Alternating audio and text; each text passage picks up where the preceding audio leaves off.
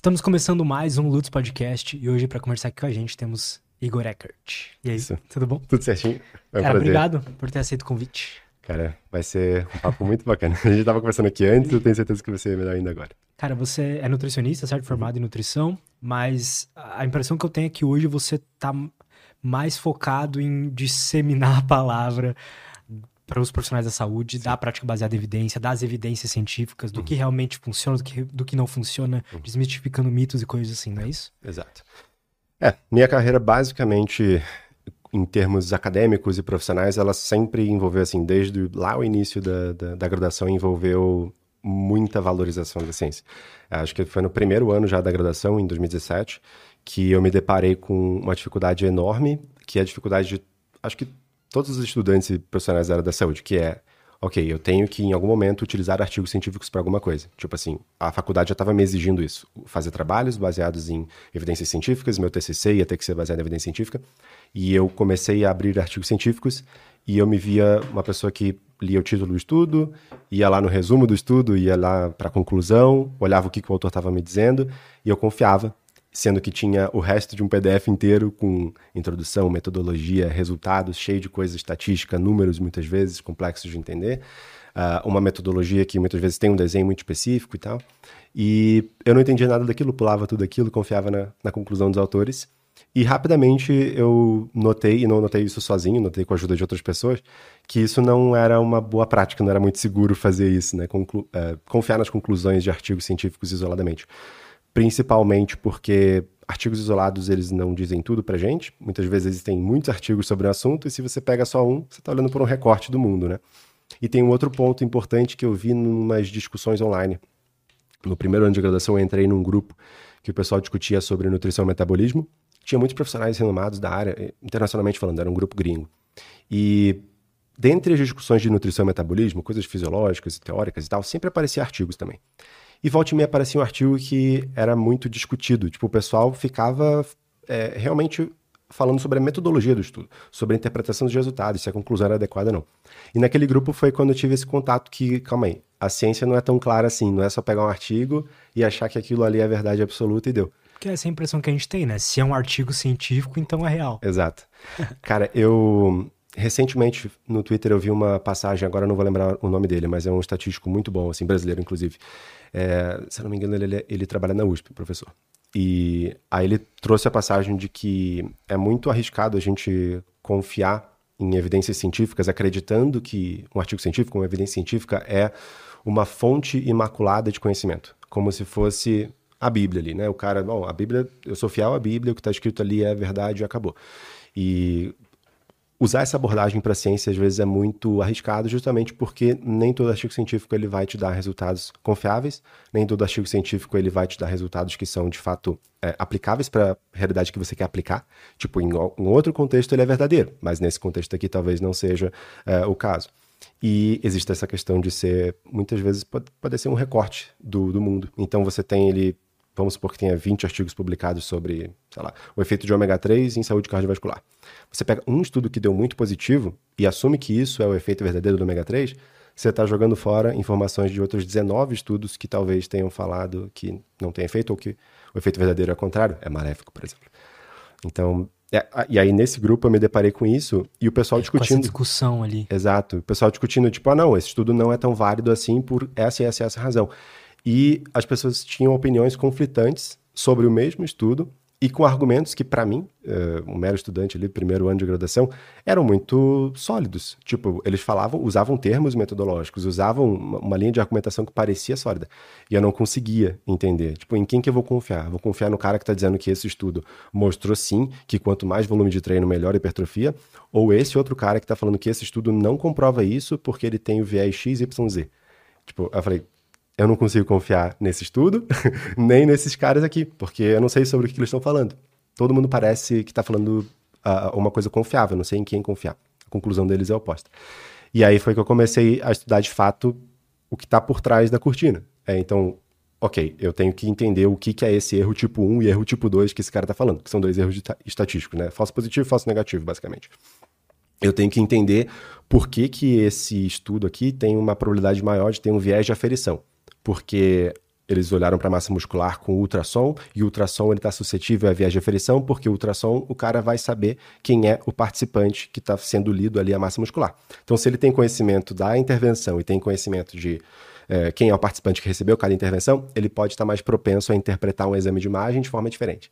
Então, eu comecei a ganhar esse insight, tipo, dessas questões metodológicas, pegando pecinhas, assim, é, é, aos poucos, bem, de forma bem sofrida. Tipo, eu fui atrás e falei, não, eu tenho que aprender. Comecei no Wikipedia, peguei sugestões de, de, livros, fui lá no YouTube procurar se tinha aulas, assim. Sempre tem aula de gringo, né? Para essas coisas eu comecei lá também. Então, aí depois eu fui né, encontrando livros mais interessantes, mais completos, artigos científicos. Tipo, tem muito artigo que fala sobre metodologia, sobre estatística, que ensina, tipo, de forma muito... É, didática, inclusive, porque é uma dificuldade da, da área da saúde clínicos em geral, né? Daí isso começou na área da medicina, mas se expande para todas as áreas clínicas. A gente a estava conversando antes do, do de, de, entrar aqui, né? Um, a gente não tem tempo para ficar estudando, se, se, aprofundando em metodologia, em ciência. Muitas vezes a gente tem pouco tempo para ler os artigos mais recentes da área para saber se a nossa conduta de fato está adequada. Imagina analisar criticamente.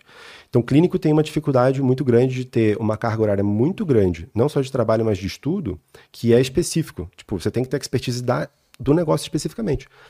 É, o emergencista, ele não pode ficar lá o dia inteiro lendo artigo científico, não tem como. Ele está trabalhando ou ele está se atualizando em relação à a prática clínica dele, e não apenas avaliando a metodologia de estudos. É, então, como isso sempre foi uma demanda muito grande, é, existem muitos artigos na literatura que justamente trazem, tipo, ó, metodologia, estatística básica, princípios estatísticos, para entender estudos clínicos para médicos.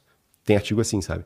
E é muito interessante porque eu fui aprendendo com esse tipo de artigo. E aí, ao longo do tempo, eu fui entrando nesse mundo e fui vendo que, tá, calma aí. Eu não estou usando esse estudo que eu estou fazendo só para o propósito de ser um melhor profissional no futuro, um nutricionista melhor e tal. Eu estou gostando disso aqui. Tipo, eu tô sentindo prazer em entender melhor a metodologia estatística. E aí eu comecei a. É a base a de tudo, né? Exato. Cara? É exato. a base do, do conhecimento que faz mais diferença para a humanidade. Exato. E aí, aí que eu fico, sabe, acho que foi nesse. Justamente nesse caminho que me, me, me instalou mais esse negócio de, de, de ter mais prazer em estudar isso, porque para mim eu tava vendo que aquilo era imprescindível, não tem como não ter esse conhecimento. Seria a mesma coisa que, sei lá, a gente vou na padaria comprar um pão, aí o cara diz que cada pãozinho é um real e eu não sei somar. Tipo, se eu não sei somar, eu não sei quanto é que vai dar seis pães e eu não Total. sei quanto dinheiro eu vou dar pro cara. Então, tipo, é, é, é basicamente estar tá refém. E aí eu perguntaria para outra pessoa, quanto é que deu? Aí eu tenho que confiar nessa pessoa. Então, é, é basicamente isso que é a literatura científica. Assim, a gente não é ensinado a entender nem o básico, apesar de quem apesar de muitas instituições eh, elaborarem matrizes curriculares em que quem elaborou acredita que o básico está sendo contemplado, mas não está, infelizmente. E aí a gente não contempla nem o básico e a gente acaba dependendo de confiar no que ensinaram para a gente na faculdade ou dependendo do que diretrizes clínicas mostram para a gente, que daí sim é uma... Como assim, diretrizes clínicas? Diretrizes clínicas são documentos elaborados por instituições. Então, por exemplo, a gente tem a OMS. A OMS elabora diversas diretrizes clínicas para diversas condições em, em saúde, não apenas para manejo clínico, especificamente de paciente dentro de consulta, é, mas também recomendação de saúde pública. Então, recomendações gerais. Por exemplo, uma das diretrizes mais uh, faladas do, dos últimos tempos, do ano passado, na verdade, que foi muito falada em mídia social porque o assunto é muito controverso, é muito né, bem é, difundido assim na, na, no, no, dito popular, que são das, os adoçantes. Então eles publicaram uma diretriz depois que eles avaliaram toda a evidência disponível sobre o efeito de adoçantes artificiais na saúde humana. E eles olharam para todos os estudos possíveis, ou tentaram né, o melhor possível avaliar isso aí, com a equipe deles e tal. Cheio de metodologista, epidemiologista, pessoas que entendem da, da, de método científico e entendem da área também, sobre manejo de obesidade, diabetes e tal. E aí eles fizeram algumas recomendações. Só que, o que, que eles fizeram? eles fizeram uma revisão sistemática. Então, o primeiro passo, é, acho que é, dando, dando um passo atrás, né? O que, que é uma diretriz clínica? Uma diretriz clínica ela vai ser um documento que geralmente é feito por instituições como a OMS, Ministério da Saúde, por exemplo, ou, sei lá, Sociedade Brasileira de Cardiologia, uhum. Sociedade Europeia de Nutrição. É, essas instituições fazem diretrizes, ou podem fazer.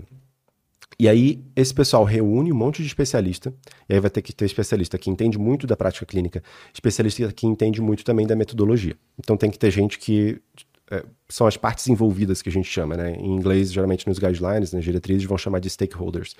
E aí você tem que envolver especialista na área, especialista em metodologia, uh, envolver paciente. É muito importante envolver pacientes ou grupos de pacientes. E aí você consegue avaliar qual é a perspectiva das pessoas, da sociedade. Então, é... Isso pode ser um problema? Tipo, as, existirem essas diretrizes controladas por uma instituição ali que a gente uhum. vai sempre confiar. Uhum. Elas já erraram, por exemplo? Claro. Uhum. Muitas vezes. A grande maioria da. Aí eu vou dar um, um dado que não é muito uh, animador. Eu, eu, sempre venho com notícias chatas, né? Tipo, nada presta, não, nada funciona. A maioria das diretrizes clínicas, elas são muito ruins. Tipo assim, elas não atingem nem o básico que a gente chegaria para dizer que tá, essa diretriz clínica foi bem conduzida. Mas por quê, né? Pois é. Um, assim como um trabalho científico qualquer, uma diretriz clínica, ela também tem um processo que ela tem que ser, é um processo pelo qual ela passa para ser desenvolvida. Então, esse processo ele vai desenvolver diversas etapas. Por exemplo, essa questão de chamar diversas partes envolvidas, especialista em método, especialista no assunto, valor, uh, pacientes ou grupos que representam pacientes, para pegar valores e perspectivas do paciente em si, para inserir nesse processo, é uma etapa dos 15, mais ou menos, são, são, são 15 mais ou menos itens importantes do desenvolvimento de uma diretriz clínica, dentro da área da saúde, pelo menos, tá? É, isso é uma das etapas, é você envolver todas as partes uh, interessadas e partes importantes para o desenvolvimento de uma diretriz. Muitas diretrizes não fazem isso. Tipo, só envolve especialistas no assunto. Nem chama nenhum metodologista, não chama gente que entende de fato do, dos artigos científicos, não chamam pacientes para pegar a perspectiva deles.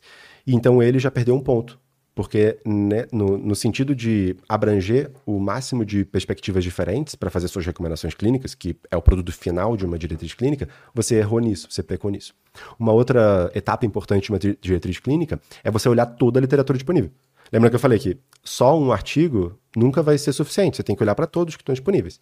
E como que você faz para encontrar todos que estão disponíveis? Fazendo uma revisão sistemática da literatura. É um processo complexo e abrangente, mas vai. Depois eu quero que você explique isso. Tá. O que, que da é revisão sistemática. Perfeito. É. Vou, vou, explicar. Vamos é, continuar só a parte da, da Não, diretriz e depois a gente volta na revisão. Sim, sim. Então, essa revisão, ela faria o papel de, ok, eu tô ciente de que essa revisão, né, perdão, de que essa diretriz clínica aqui, ela olhou para todas as evidências disponíveis e não só para um recorte que os autores podem ter selecionado a dedo. Se eu sou uma diretriz clínica um, que está envolvendo né, um grupo de autores que são especialistas em apenas no assunto, não são especialistas em metodologia nem nada do tipo. É possível que esses especialistas, ou parte deles, tenha algum conflito de interesse com algum medicamento, com algum suplemento, alguma coisa. Seja conflito de interesse financeiro ou conflito de interesse intelectual. Então, por exemplo, ah, eu acredito muito fortemente que o ômega 3 é bom para o coração. Eu li muitos estudos sobre isso, há décadas o pessoal já pesquisa. Os mecanismos de ação, eles são atrativos para mim, a fisiologia me fascina.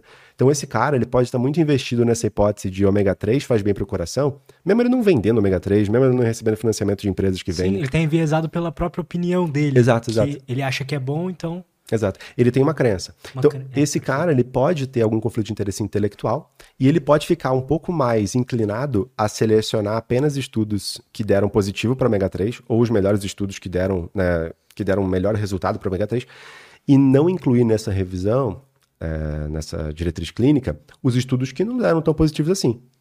E como que ele faz isso? Ele não, não fazendo uma revisão sistemática é uma ótima forma de fazer isso, de selecionar apenas o que interessa. Então, muitas diretrizes clínicas não fazem uma revisão sistemática, não olham para toda a evidência disponível.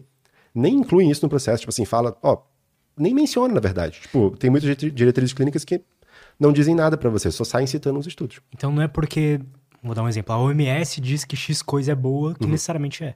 Não necessariamente, exato. E assim, claro, aí a gente vai ver. O, o, ponto principal é a gente é sempre avaliar a qualidade de uma diretriz. Então a gente tem instrumento para fazer isso. Um instrumento que é muito utilizado, e quando eu digo instrumento, é, a gente pode entender como se fosse um checklist, sabe? É tipo assim, ó, eu tenho uma lista de 16 coisas aqui que vão me dizer se essa diretriz ela é confiável ou não. Eu, eu fui coautor de uma revisão sistemática que fez exatamente esse processo. Na época, eu tive uma ideia, e aí eu fui deixar, postergando para depois, sabe? é, eu levei a primeira orientadora lá em 2019 e falei, Flávia, é, eu vi uma revisão sistemática muito legal que fez o seguinte: eles fizeram uma revisão para a literatura inteira e olharam para as diretrizes clínicas sobre o manejo de alguma coisa em pacientes críticos. Eu não lembro o que, que era, tá? Mas era manejo farmacológico, alguma coisa assim. E eu falei: a gente pode fazer isso na nutrição. Não tem nenhuma revisão que fez isso. Não tem nenhum trabalho na nutrição que olhou para todas as diretrizes de nutrição no paciente crítico, que são pessoas que estão internadas na UTI, para ver qual é a qualidade dessas diretrizes. Então, será que as diretrizes sobre o cuidado de nutrição, cuidado nutricional, em pacientes que estão na UTI, elas são boas ou não são boas? Interessante isso, cara. É. E aí eu é cheguei. bem completo, né? Complexo também. Exato, é. é. Foi um trabalhão. Não foi um trabalhão meu. Então, em 2019 eu lancei essa ideia, aí ela, ah, é, a gente pode fazer. Aí a gente criou, tipo, um grupo, um drive, assim, um tempo e ficou um tempão lá.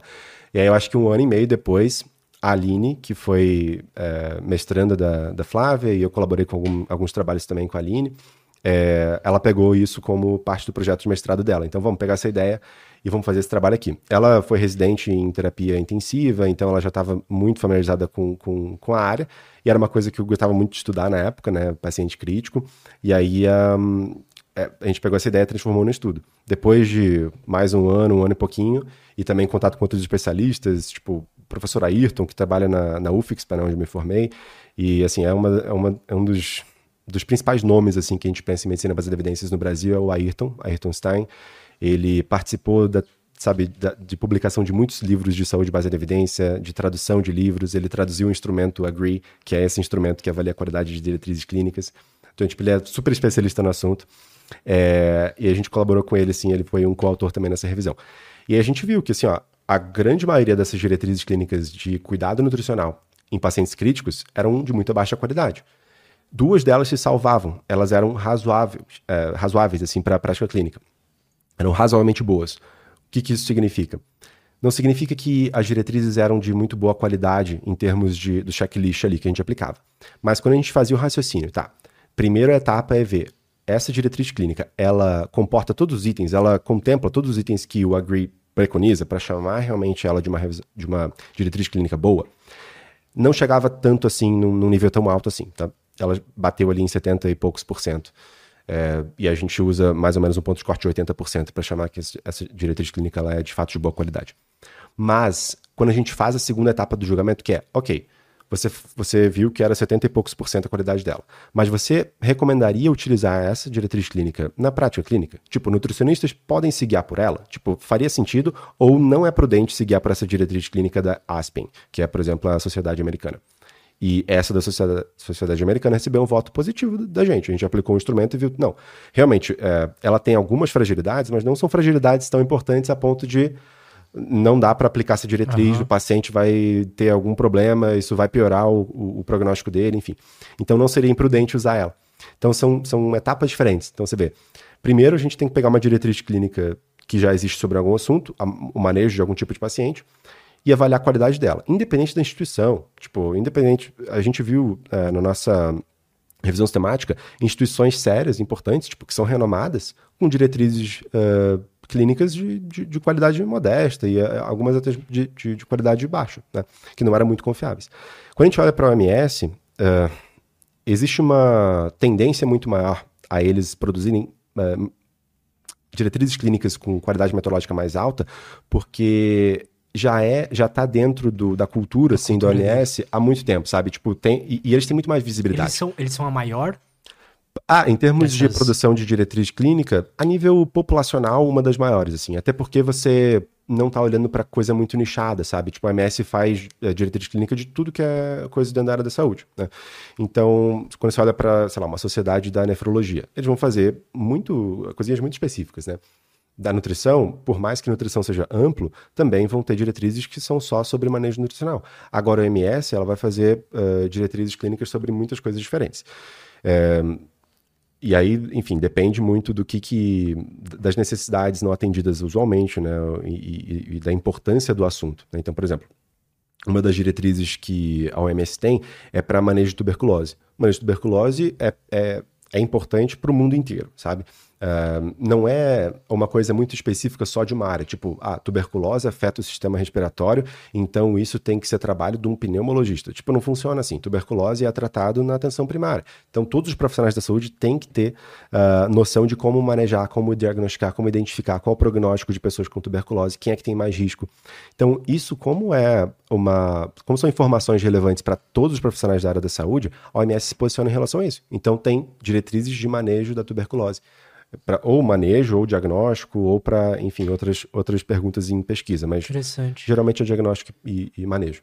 Então, mas assim, até a OMS pode ter algum errinho ou outro. Só que o risco de você se basear numa diretriz do OMS, principalmente as mais recentes, e tá fazendo uma coisa muito errada, é pequeno. Se, se você estiver fazendo alguma coisa errada, é porque você não soube interpretar a diretriz, não soube utilizar ela. E aí a gente entra naquele problema do da gente não ser treinado na graduação para fazer isso. A gente não é treinado para fazer o uso de diretriz. Eu não tive nenhuma aula que me ensinasse a ler uma diretriz. Caramba, cara. Nunca foi mencionado diretriz clínica para mim, na verdade. Se não fosse pela Flávia, que foi minha orientadora, e ela tem uma disciplina eletiva na, na, na faculdade, que é nutrição baseada em evidências, eu nunca teria ouvido a palavra de, de diretrizes clínicas ou de outros assuntos mais metodológicos na faculdade. Tipo, foi influenciado por uma professora que eu dei sorte de ter e ter tido contato e de ter me ensinado muita coisa. Isso é interessante, né? E nos diz um pouco assim sobre o cenário atual das profissões de saúde, né? Eu acho que talvez a nutrição seja a que mais uhum. tenha malucos. Cara, é, é, eu tenho essa impressão, não, eu tenho essa impressão. E eu tô nesse, eu tô nesse grupo. Cara, é, é muito doido. E, e assim, são assuntos.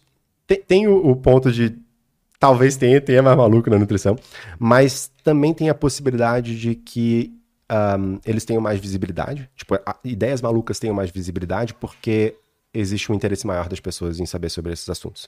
Tudo que tem um interesse maior do público, tipo, ó, as pessoas querem saber sobre alimentação, sobre suplementação e tudo mais. Sim.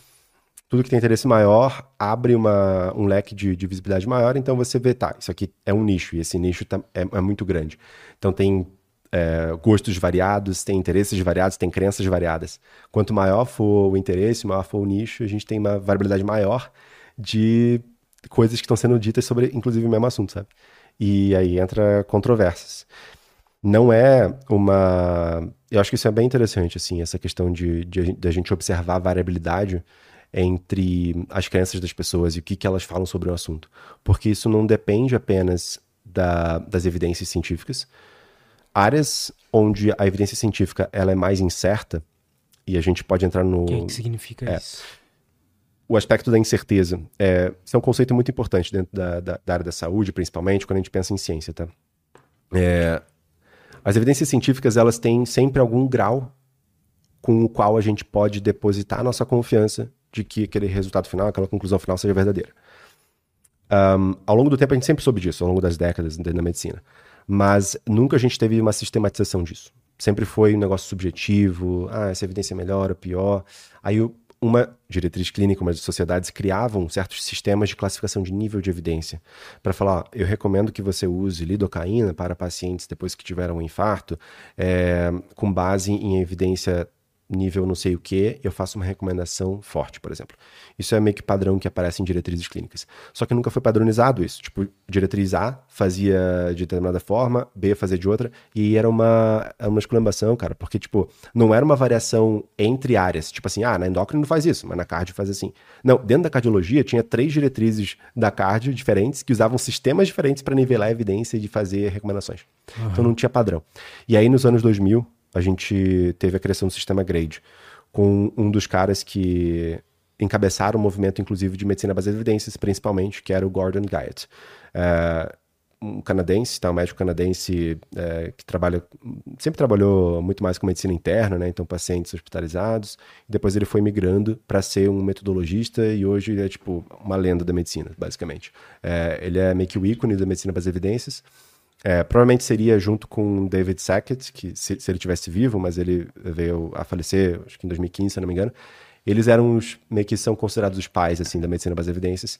E ele não só, é, o, o, Gordon Guide, ele não só publicou o artigo em, em 92, né, do que que é, qual é a lógica de medicina baseada em evidências. Vamos é, organizar essa casa aqui, vamos deixar claro o que, que a gente quer dizer com cada conceito, o que, que é valores e preferências, o que, que é melhor evidência disponível, o que, que é uh, expertise clínica.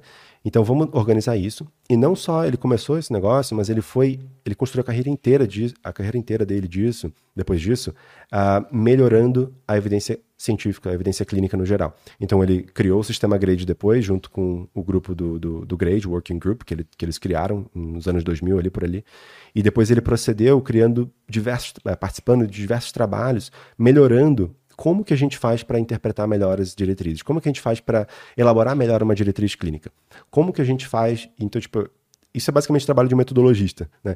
E como que a gente faz para avaliar melhor a qualidade dos estudos? Como que a gente faz para uh, elaborar recomendações clínicas que são melhor baseadas nas evidências? Então, como é que a gente padroniza tudo isso? Como é que a gente faz para utilizar certas recomendações na prática clínica? Então, um, um negócio que não tinha, tipo, guia, não tinha é, padronização de nada, ele foi o cara que encabeçou tudo isso. Que maneiro, cara. E você vai ver. O tipo, sistema tem... Grade. É, grade. sistema Grade. G-R-A-D-E. Uhum. Sistema Grade. Tipo, isso é um marco. É um acrônimo isso? É, é um acrônimo. É, é um acrônimo que representa, tipo, Grading of Recommendations e não sei o quê. Agora eu esqueci. e, e, and Evidence Assessment, alguma coisa assim. Uhum. Tipo, é, é, é, basicamente um grupo que foi formado para avaliar a qualidade das evidências e nortear como que diretrizes devem ser elaboradas, avaliadas, lidas e recomendações devem ser feitas. Tipo, isso é o marco da, da, da medicina das evidências, com certeza, sabe? E tanto que eu, lá no Interpretando a Evidência, no curso, eu dou, tipo, ênfase total nesse negócio. Porque, assim, tem um módulo que é só disso, que são aulas extensas e justamente, cara, isso é muito importante. E os conceitos que estão lá dentro, que ajudam a gente a entender, né, o, o que, que define qualidade, o que, que é melhor, o que, é, o que é pior, eles são aplicáveis para tudo dentro da, da ciência em si, no geral, sabe? E, e aí que eu estava tipo, comentando contigo, incerteza. Incerteza ela é inerente na ciência. A gente sempre vai ter um grau de incerteza nos nossos achados. Então, um estudo que ele é, por exemplo, muito bem dimensionado. Vamos pegar um estudo isolado, bem dimensionado significa que eu tenho um maior tamanho amostral, tem muita gente no meu estudo, tem muitos participantes. Ele é muito bem dimensionado, é um estudo grandão. Ele vai ter uma incerteza estatística, por exemplo, muito pequena porque ele tem uma precisão muito maior no resultado final, já que ele tem um número grandíssimo de pessoas, enorme, para chegar em conclusões mais válidas em termos estatísticos. É diferente você pegar uma amostra de 10 pessoas e perguntar em quem que você vai votar na, na, na eleição, ou você pegar 3 mil pessoas representativo do Brasil, sabe? Ou você pegar, daqui a pouco, 10 mil pessoas representativo do Brasil, melhor ainda, mais preciso vai ser seu resultado. E aí um estudo muito grande, ele vai ter precisão estatística, maneiro, mas ele pode estar gravemente enviesado porque o método foi errado. Então é como se você tivesse uma pesquisa de intenção de voto de, sei lá, 3 mil pessoas. Só que ela não foi representativa. Foi só num bairro rico de São Paulo. Ou foi só num bairro uh, de população carente no Rio de Janeiro. E aí, beleza, você tem 3 mil pessoas, mas está gravemente enviesado esse resultado final. Poder estatístico você tem, mas você não tem validade, então tem um, um resultado é, enviesado. E aí, assim, existem diversos determinantes que vão ajudar a gente a dizer, tá, eu confio mais ou eu confio menos nessa evidência científica. E o Grade criou isso e separou em quatro categorias. A evidência científica ela pode ter muito baixa qualidade, baixa qualidade, moderada qualidade ou alta qualidade. É um espectro que eles categorizaram, né, para ser viável você operacionalizar isso, né? Porque tipo, um espectro em, que vai de, sei lá, 0 a 100%, seria difícil você conseguir Total. colocar né, em termos práticos. E aí, para termos práticos, eles criaram quatro categorias. E essas quatro categorias a gente olha para cinco critérios principalmente. A estatística é um deles, né? então essa imprecisão é um deles. O viés ali, quando você tem um resultado que simplesmente não é condizente com a realidade, é um resultado mentiroso, o viés é outro item. Aí tem um item que é inconsistência, ou seja, pô, eu tenho 20 estudos aqui de ômega 3 para depressão. Só que tem estudo mostrando que faz bem, tem estudo mostrando que o efeito é nulo, tem estudo mostrando que faz um pouquinho mal, tem estudo mostrando que faz muito mal. E aí, no final das contas, você junta tudo isso e chega no resultado final. Faz uma média ponderada. E o resultado final é um pouquinho benéfico. Tá, mas será que o resultado final é, é realmente um pouquinho benéfico? Será que esse é o verdadeiro resultado? Porque, porque se teve toda essa inconsistência, se tem. Provavelmente esse um pouquinho benéfico é só pela quantidade de, Exato. De estudos mais benéficos que tiveram. Exato. Por acaso. E não porque é realmente. É, exato. Por acaso pode ser que tenha tido um pouquinho mais de estudo benéfico, ou alguns estudos mostraram um benefício enorme. Total. E aí moveu um pouquinho, tá vendo? Então, assim, isso foi uma coisa que apareceu numa uma revisão sistemática de ômega 3 para ansiedade. Não para depressão, para ansiedade. É, e eu fiquei muito surpreso. Inclusive, eu vou gravar uma aula sobre isso, eu não posso esquecer. É, com, com, com como isso aconteceu.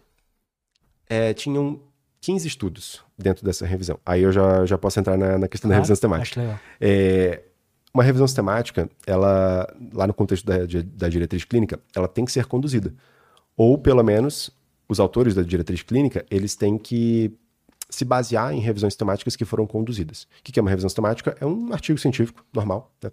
Só que a diferença desse artigo científico é que ele não é uma investigação original que você vai recrutar pacientes e vai avaliar eles e ver se alguma coisa funciona. Uma revisão de literatura sistemática, ela vai olhar para todos os estudos que já existiram e você vai sintetizar tudo isso. E se for pertinente, você vai agregar com um método estatístico chamado meta-análise. E você vai chegar num, no resultado final que é representativo de todas as investigações que já, já foram feitas. Muitas vezes isso vai ser importante porque aquela história de que muitas vezes um estudo isolado só ele pode te dar um resultado que não é verdadeiro, tem outros que são importantes de você avaliar. E porque estudos isolados, né, individualmente, eles muitas vezes eles são muito pequenos. Eles não têm aquela precisão estatística que era importante ter, sabe? O, tamanho amostral deles é pequeno. E, pô, se você tem 20 estudos pequenos e você consegue juntar eles, você já tem um, um poder estatístico maior, você já tem uma, mais informação ali para tirar uma conclusão mais válida. Então a revisão sistemática é boa também por causa disso. Você não olha só para um recorte da realidade e você também consegue hum, aumentar o poder estatístico. Então você tem mais participantes numa análise só e isso te informa é, melhor, né? Chega num resultado mais informativo, mais conclusivo. Então, é, uma revisão sistemática ela vai fazer olhar para essa evidência inteira. E a proposta dessa revisão sistemática que eu citei agora de ômega 3 para ansiedade, publicada numa das maiores revistas da, da medicina, do JAMA. E, tipo assim, é, é uma das mais prestigiadas, é do top 5 ali. Então, quando os clínicos que não entendem tanto de metodologia veem um artigo publicado no JAMA, ah, é eles olham para a conclusão. É. Tipo, acabou. É só aquilo ali e a conclusão estava dizendo, né, que o ômega 3 pode ser útil para ansiedade e aí muita gente já pega aquilo, como, toma como verdade, e sim, tem evidência mostrando. É uma revisão sistemática com meta-análise, tem 17 estudos ali dentro mostrando que é benéfico. E aí eu fui ler. Aí, tipo assim, quando abri o artigo, eu vi umas coisas que não fazem o mínimo sentido aparecerem dentro de uma revisão sistemática publicada no JAMA. Eu não sei como que passou, sabe?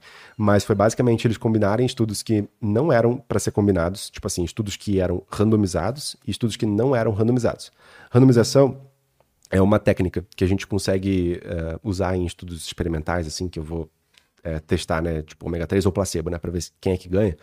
É, é uma técnica muito forte, assim, é basicamente uma varinha mágica que eu gosto de chamar, porque ela isola todos os confundidores. Tipo, você cria, com certeza, se você fizer tudo certinho, dois grupos que são em média idênticos.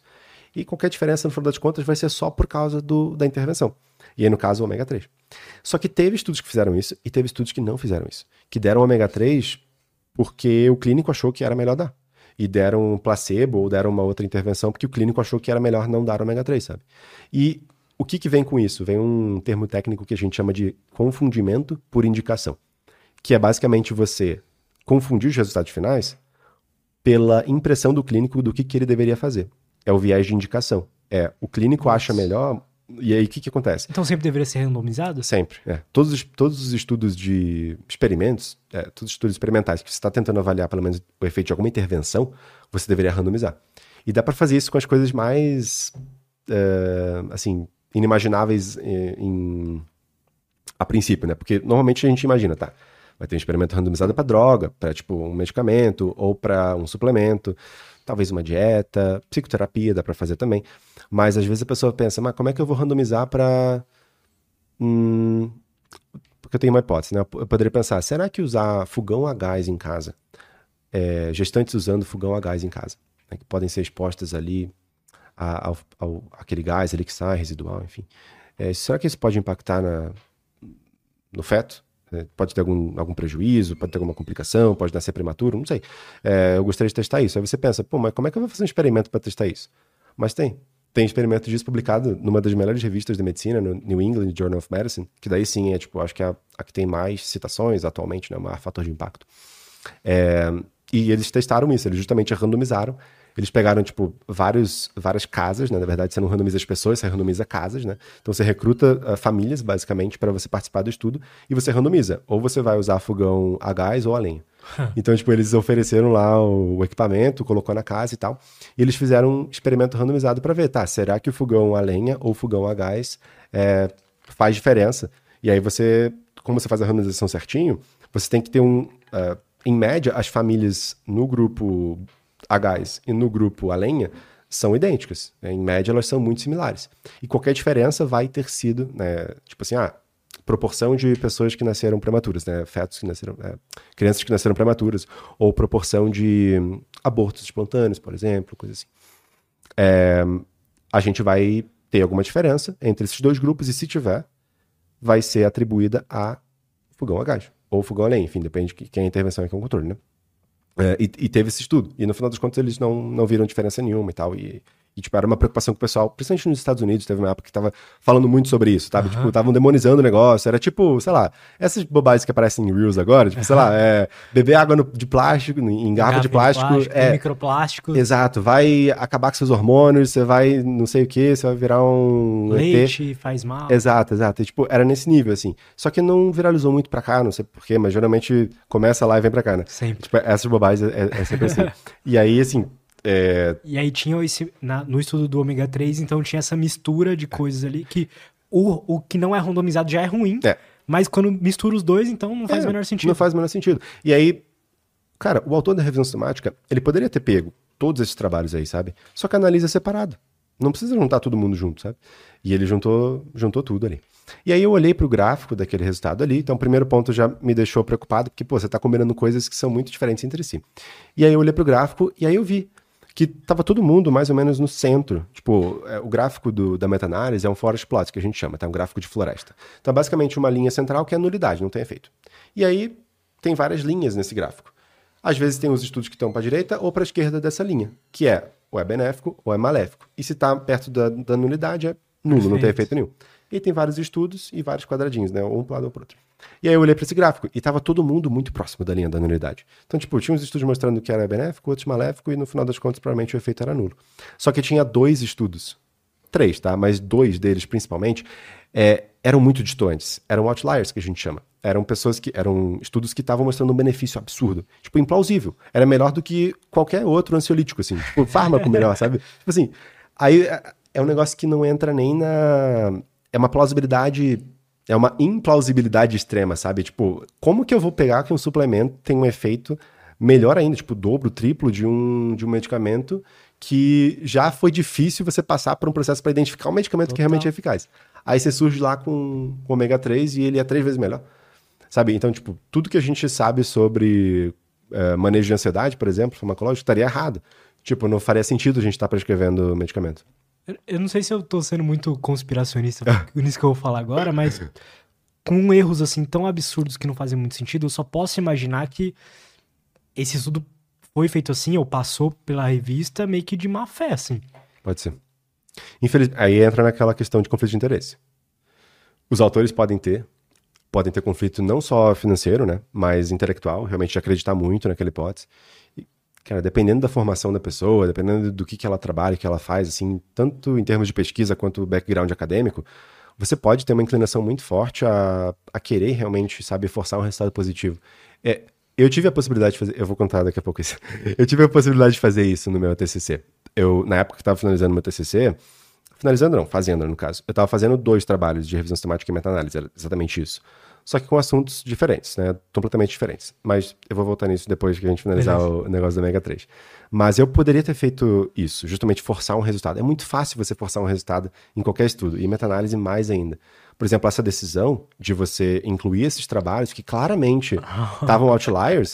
Pô, tipo, um cara que não tem conflito de interesse com ômega 3, ou uma pessoa que não tem nenhuma particularidade assim, ah, eu quero que funcione ou não, essa pessoa ia ver e claramente ia falar, tá, calma aí, tem uma coisa errada com esses o dois trabalhos. é mais forte que o ansiolítico. Exato, é implausível. e aí ele teria que investigar esses dois estudos. E os autores não investigaram.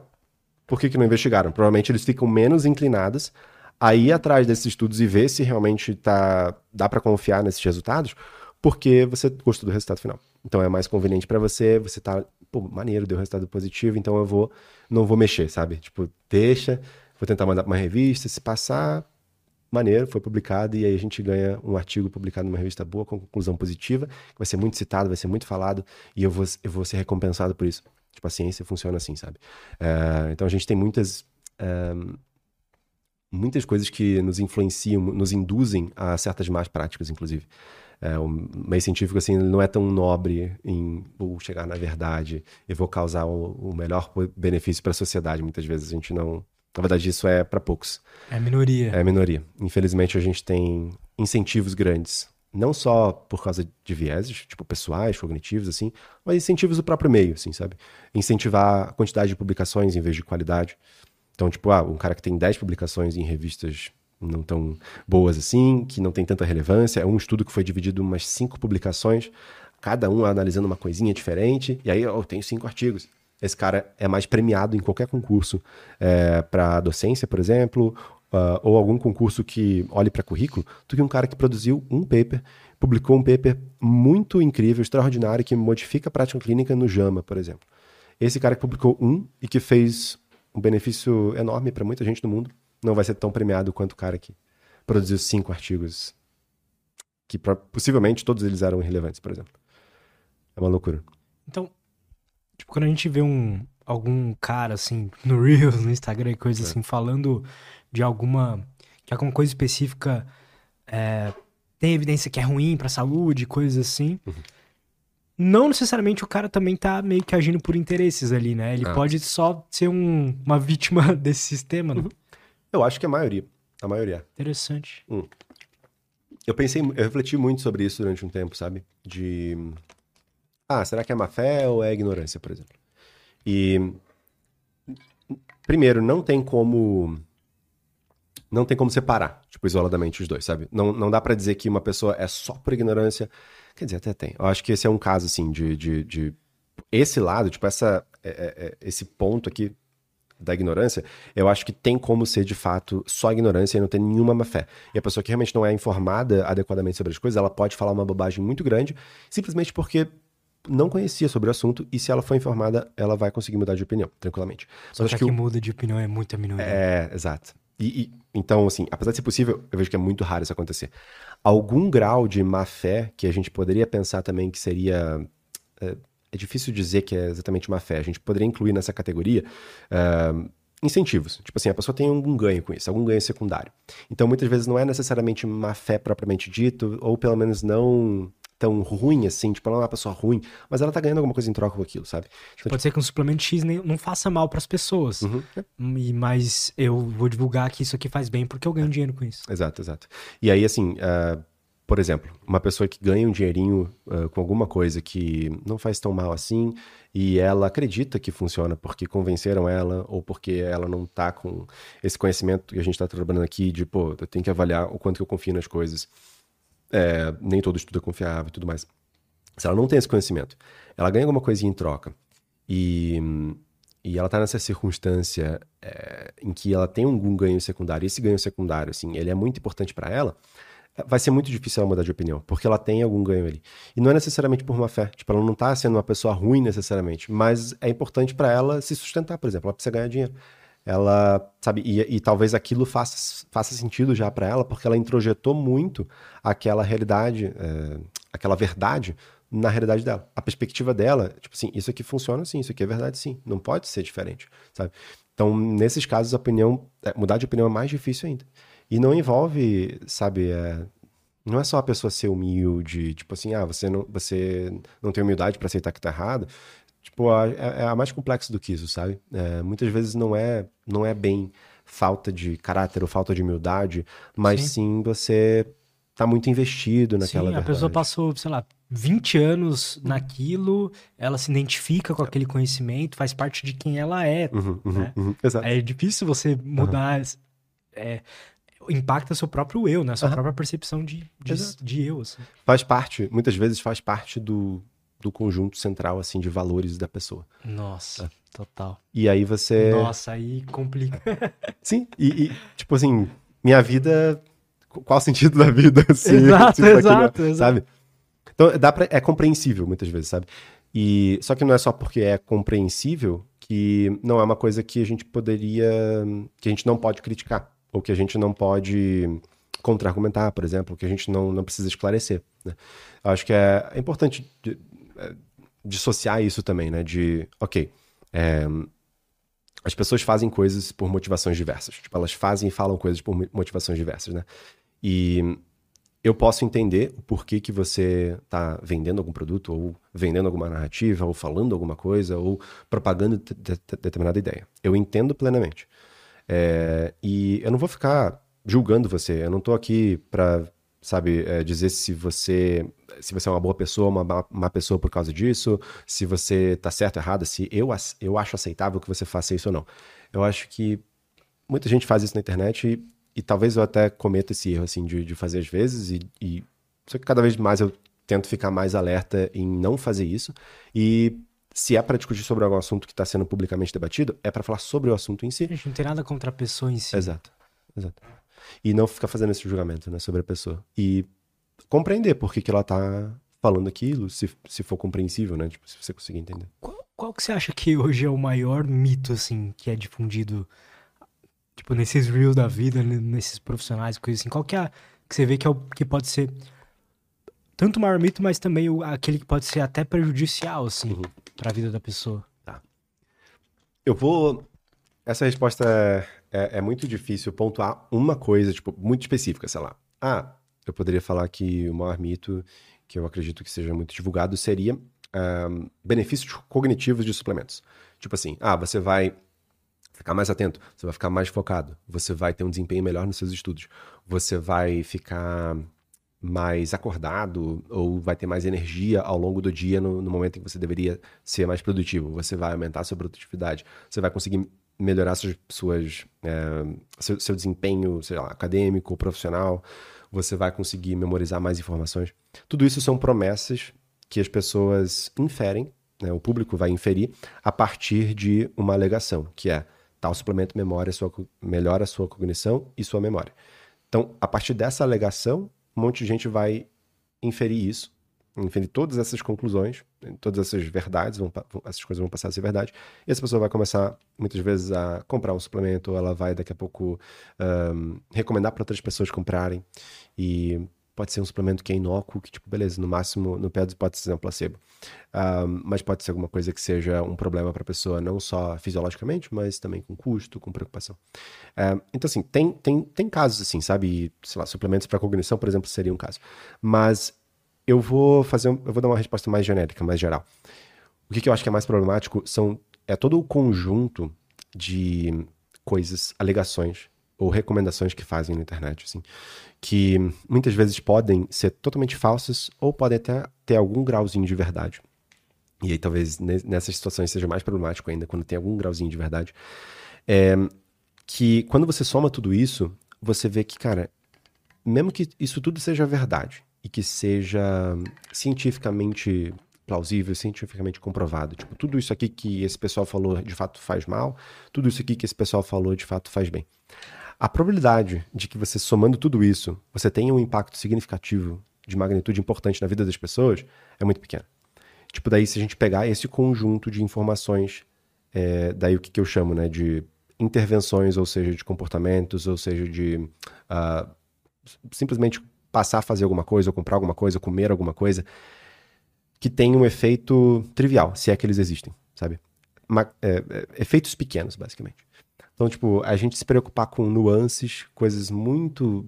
É, pormenores muito específicos da nossa alimentação, ou de alguma suplementação que provavelmente vai fazer um efeito muito pequeno ou nulo, e colocar isso na cara das pessoas a todo momento, e um monte de coisa assim, sabe? Que, tipo, tem a possibilidade de, de serem efeitos muito negligíveis, assim, e bombardear as pessoas com esse tipo de coisa. Por que, que eu acho que é um problema? Primeiro, porque isso vai gerar sobrecarga de informação. Tipo, inclusive, eu recebo, recebo, essas perguntas todos os dias. Eu abro uma caixinha, tem pelo menos uma pergunta falando como é que você lida com sobrecarga, com excesso de informação na internet. Tipo, você abre todo mundo, é um monte de gente falando coisas diferentes. É, para uma direção para outra. Exato. Você começa a se preocupar com tudo. Tipo assim, você fica esse alimento aqui é um problema. Esse outro, sabe, você vai, daqui a pouco tem uma, você consegue construir uma lista de alimentos que podem ter é, diversos efeitos na sua saúde e você vai se preocupar com todos eles. E não é só alimento, tem as exposições. Então, ai, minha tábua, a tábua que eu uso para cortar meu, meu alimento, a garrafa que eu uso não sei o quê, é o pote. Então, tipo, olha se você for levar, tipo, ao pé da letra, realmente, tudo que você é exposto na internet... Vai ser mais prejudicial você ter que se preocupar com tudo isso. Vai Exato. ser muito estressante. Exato. Você é muito estressante, ansiogênico. Tipo, você perde muito tempo da sua vida também, uh, não só consumindo esse tipo de informação, que no fundo talvez Cara, não vai mudar. Total. É. E não só consumindo esse tipo de informação, mas você perde tempo também interagindo com ela, tipo, engajando nesse tipo de coisa, porque muitas vezes elas mudam o seu comportamento. E mudam de uma maneira que pode interferir de forma significativa na sua rotina, na sua vida. E na vida de outras pessoas também. Então, isso também muitas vezes. E aí, vamos mais para uma consequência que é meio que invisível, tá? É, mas é super comum, principalmente com alimentação. Você faz uma mudança de alguma coisa que te falaram, o que você viu que era plausível na internet, e essa mudança não tem repercussões só na sua vida, você não vive isolado. Você vive, por exemplo, num contexto familiar. E talvez essa mudança possa causar certos desconfortos é, em relação à sua família, às pessoas que moram com você. E aí entra, isso entra naquele guarda-chuva que a gente chama de repercussões é, negativas ou indesejáveis em, em termos psicossociais, por exemplo. Então é essa questão de ansiedade, essa questão de você ficar sobrecarregado com um monte de informação e em aspectos sociais é você ter alguma, algum problema, né, algum desconforto nas relações sociais, e aí pode ser na sua rotina, em eventos que você vai. Não, eu vou nesse evento aqui, mas eu não posso fazer tal coisa, eu não posso comer tal coisa. Ou, sabe, é, eu fico preocupado muitas vezes. Tipo, só o fato de você ficar preocupado já é uma consequência negativa, sabe? Mesmo que não tenha um comportamento sendo modificado. E aí, o que que. Enfim, isso é toda uma repercussão para a pessoa, certo? É, do, do que que essas esse monte de informação está causando para as pessoas. Que inclusive tem gente que critica muito isso, uh, chamando, eu gosto até desse termo, mas eu evito, eu evito, evito falar por causa do algoritmo. a gente pode falar? Pode, pode.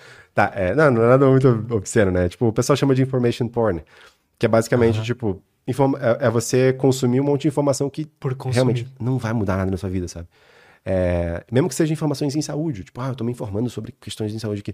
Você só tá ficando mais neurótico com algumas coisas que provavelmente não vão fazer é, diferença na sua vida. Ou vão fazer essas diferenças negativas que a gente comentou agora. E mais um ponto, que eu acho que é o mais problemático, inclusive. É você, ao mesmo tempo que você se preocupa mais com coisas irrelevantes e perde mais tempo com coisas irrelevantes, você, obviamente, vai estar tá consumindo o tempo e a preocupação que você teria com coisas que são realmente importantes. Então, tipo, o quanto de, tem de, de menina, por exemplo, seja adolescente, adulto, enfim. E pais até responsáveis, assim, que ficam na internet consumindo coisas que não, não tem nada a ver, sabe? Umas bobagens, assim, olhando para o Reels que fala da, da garrafa plástica com a, a, água da garrafa plástica. E a pessoa não sabe que vacinação de HPV previne câncer do colo de útero. Então, tipo, isso é uma coisa básica que provavelmente a gente não tem um, um uptake de vacinação, tipo, uma, uma, uma cobertura vacinal de HPV a gente não chega.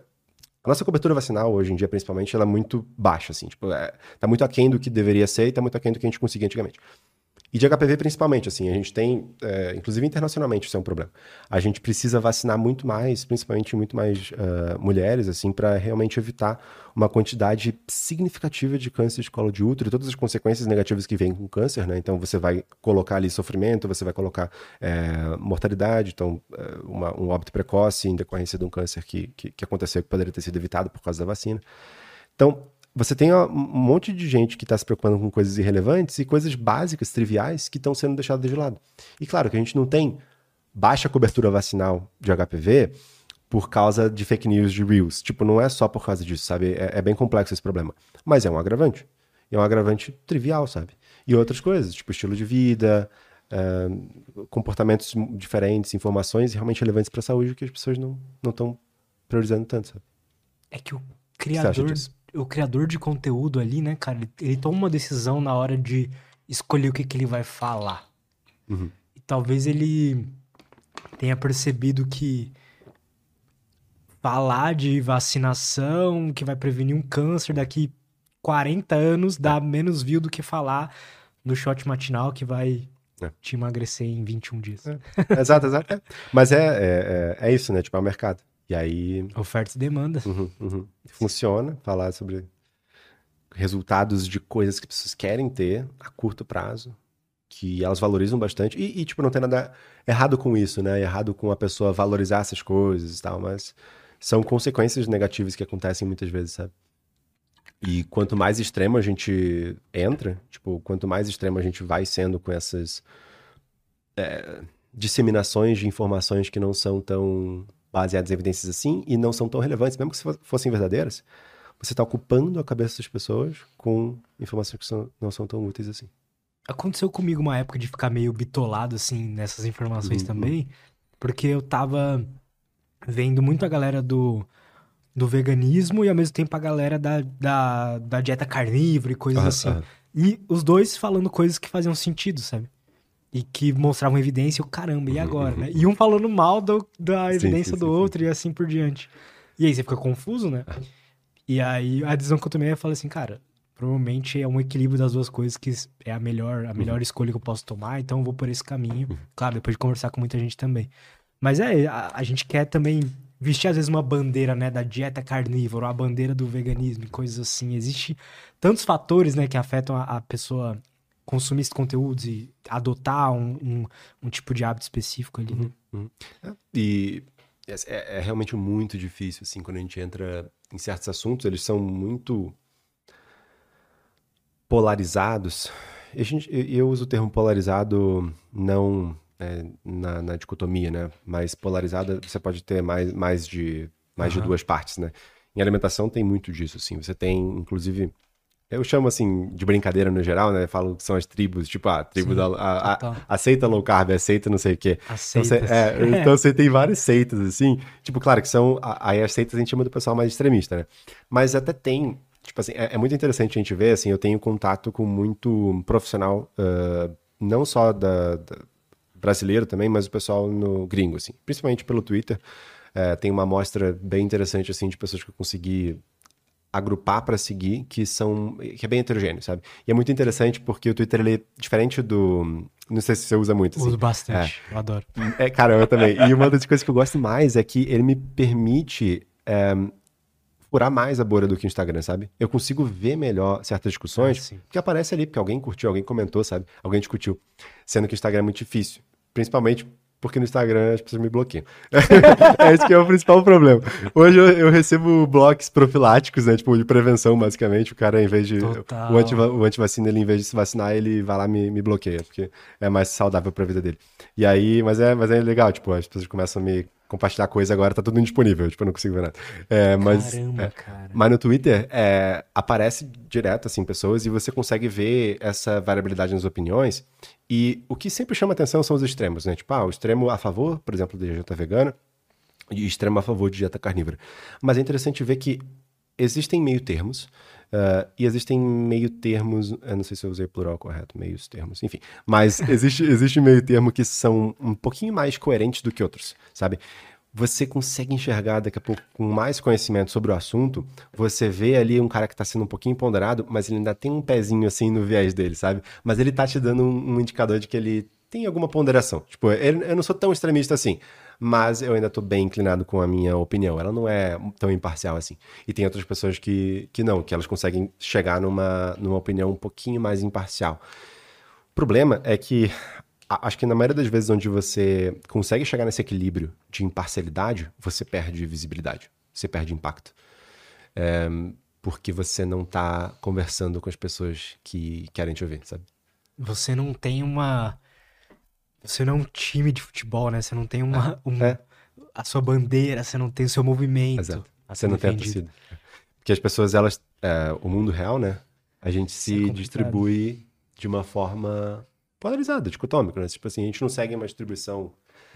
Uh, na estatística, a gente tem a distribuição normal, né? Que a gente tem a população, sei lá, em algum parâmetro ali, sei lá. É, é, algum parâmetro biológico que a gente tem, tipo, ah, 68% das pessoas estão meio que dentro do primeiro desvio padrão, para cima e para baixo, e daí quanto mais extremo você fica nesse valor, menos pessoas estão aqui.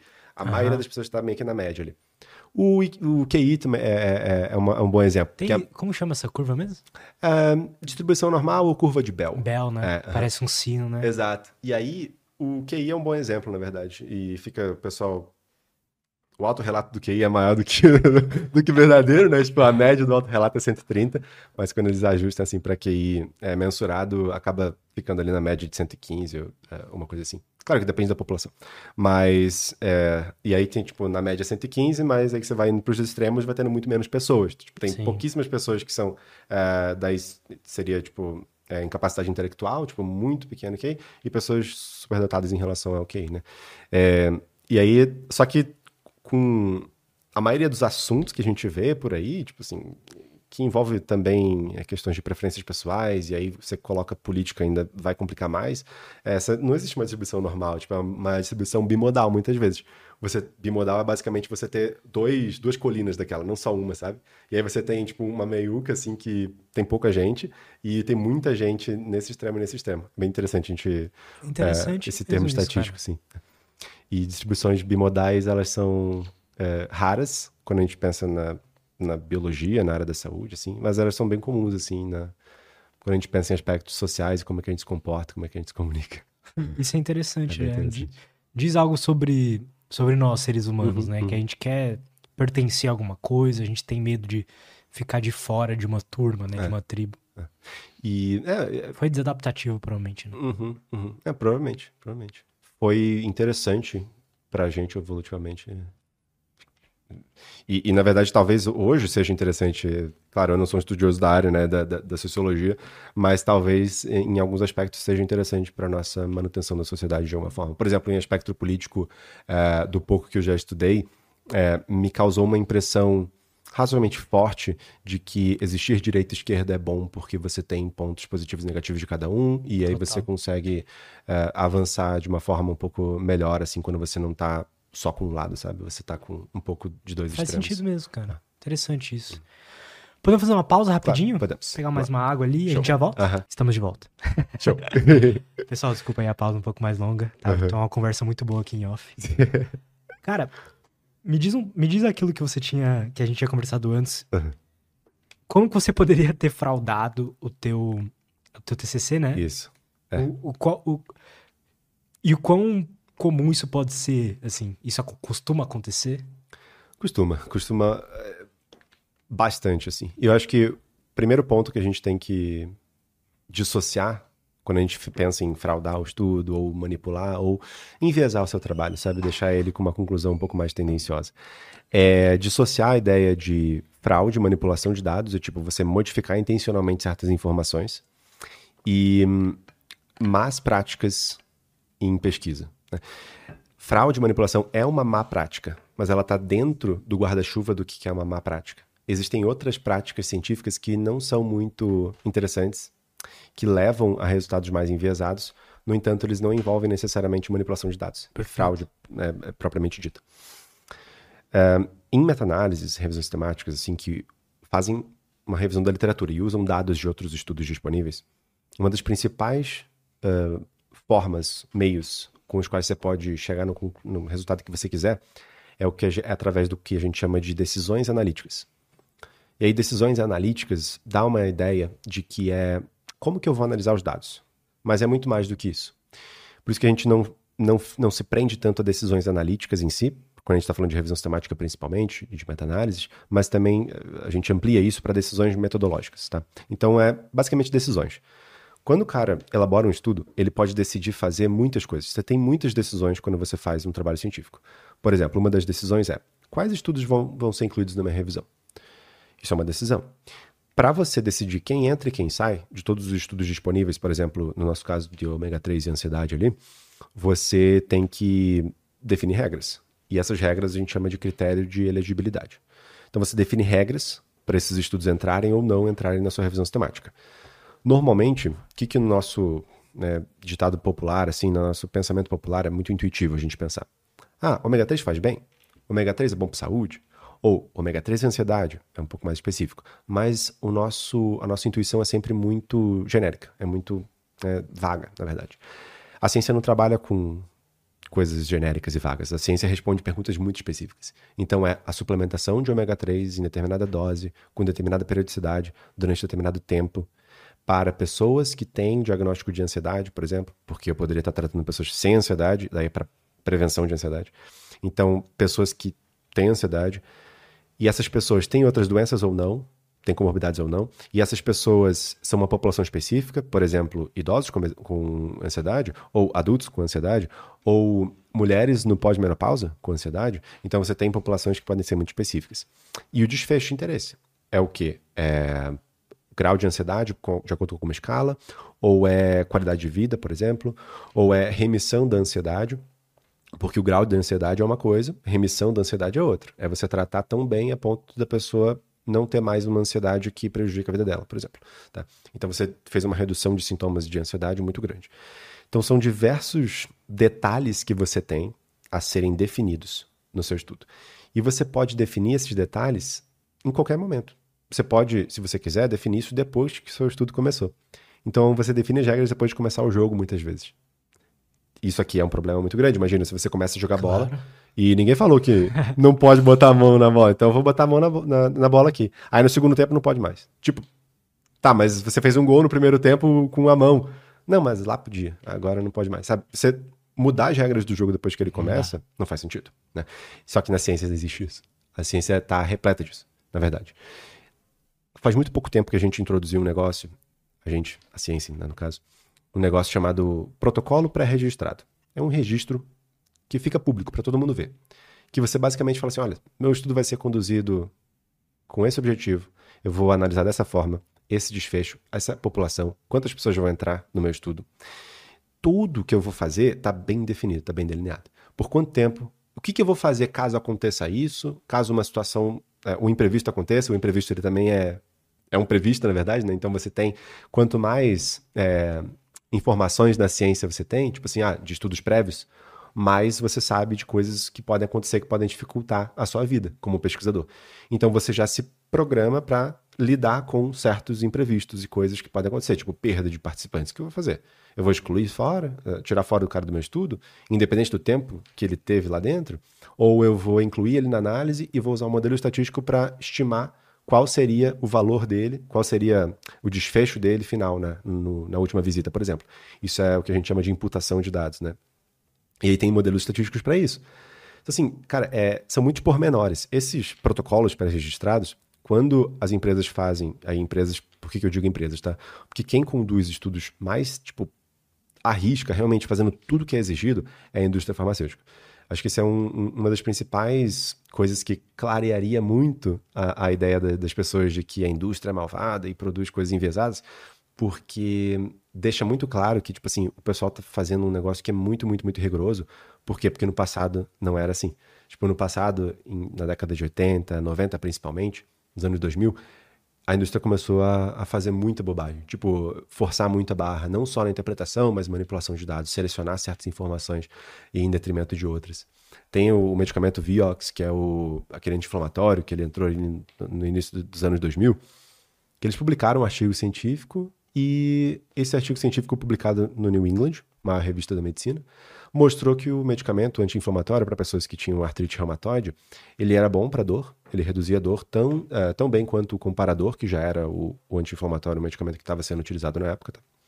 Ele era tão bom quanto, e ele causava menos eventos gastrointestinais. Então o pessoal não conseguia usar o, o naproxeno, que era o, o outro anti-inflamatório antigamente, não tolerava tanto porque causava desconforto, causava eventos eh, gastrointestinais e, enfim, eventos adversos.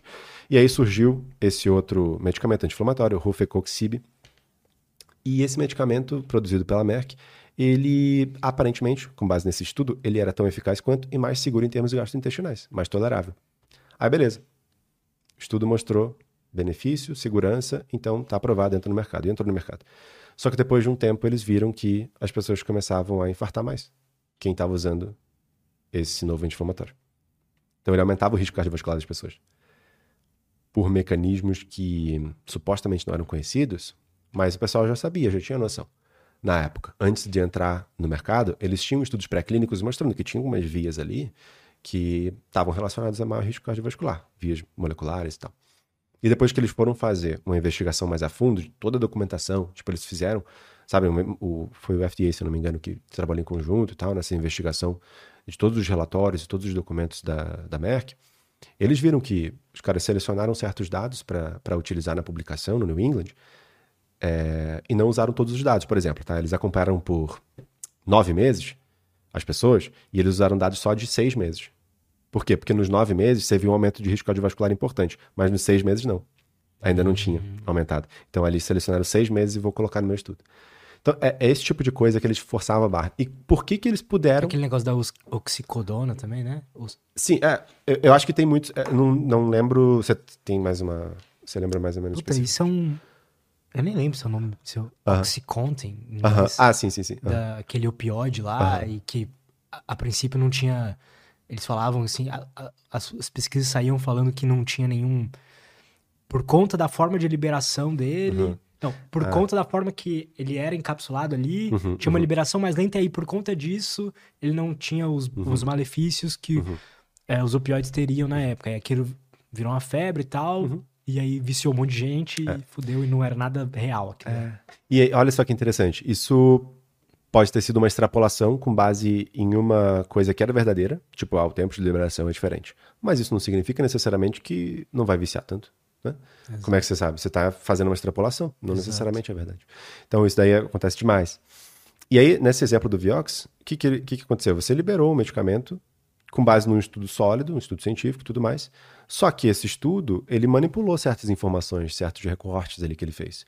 E ele fez uma apresentação também bem enviesada dos dados, porque no próprio estudo já estava mostrando que era um efeito maléfico, assim, sabe? Mesmo selecionando certos dados para não parecer tão ruim assim. Mas ele estava mostrando malefício. Só que eles fizeram uma, uma maquiagem ali na, na, estatística e eles fizeram uma comparação. Em vez de mostrar é, qual é a comparação entre a intervenção e o controle, eles mostraram como que o controle é comparado com a intervenção. Então eles inverteram a análise, não está incorreto, só que quando você olha para o número, faz parecer que o malefício não é tão grande assim porque você inverteu os dados. Você não está dividindo a incidência de eventos cardiovasculares na intervenção pelo controle, que daí ia mostrar um risco relativo de aumento de, se não me engano, uns 5. Então era um aumento de 5 vezes o risco de evento cardiovascular. Você estava comparando o naproxeno dividido pelo o é, rifocoxib. Então você estava dividindo o controle pela intervenção e o efeito ficou que o naproxeno estava sendo protetor. Então o que, que eles botaram Caramba, na discussão? Tá vendo? Velho. Você distorce o negócio. Não é o meu novo medicamento que está causando aumento de risco cardiovascular. É o naproxeno, que é benéfico para o coração. Eles botaram essa discussão. E citaram um estudo mecanístico, se não me engano, um estudo em rato, falando do potencial efeito benéfico para o coração do naproxeno. Sabe? Então, assim, esse tipo de coisa nunca, nunca, nunca passaria hoje. Porque hoje você tem uma exigência muito maior de que esses estudos sejam de fato conduzidos de acordo com um protocolo pré-registrado. Então, você selecionar os dados que você quer, interpretar tudo errado, analisar. É, acontece. Depois que, que o estudo foi feito, não acontece. Não acontece com, com a indústria, né? Porque o FDA está lá em cima e está muito mais é, ciente dessas práticas hoje em dia. Mas há 20 anos atrás, não.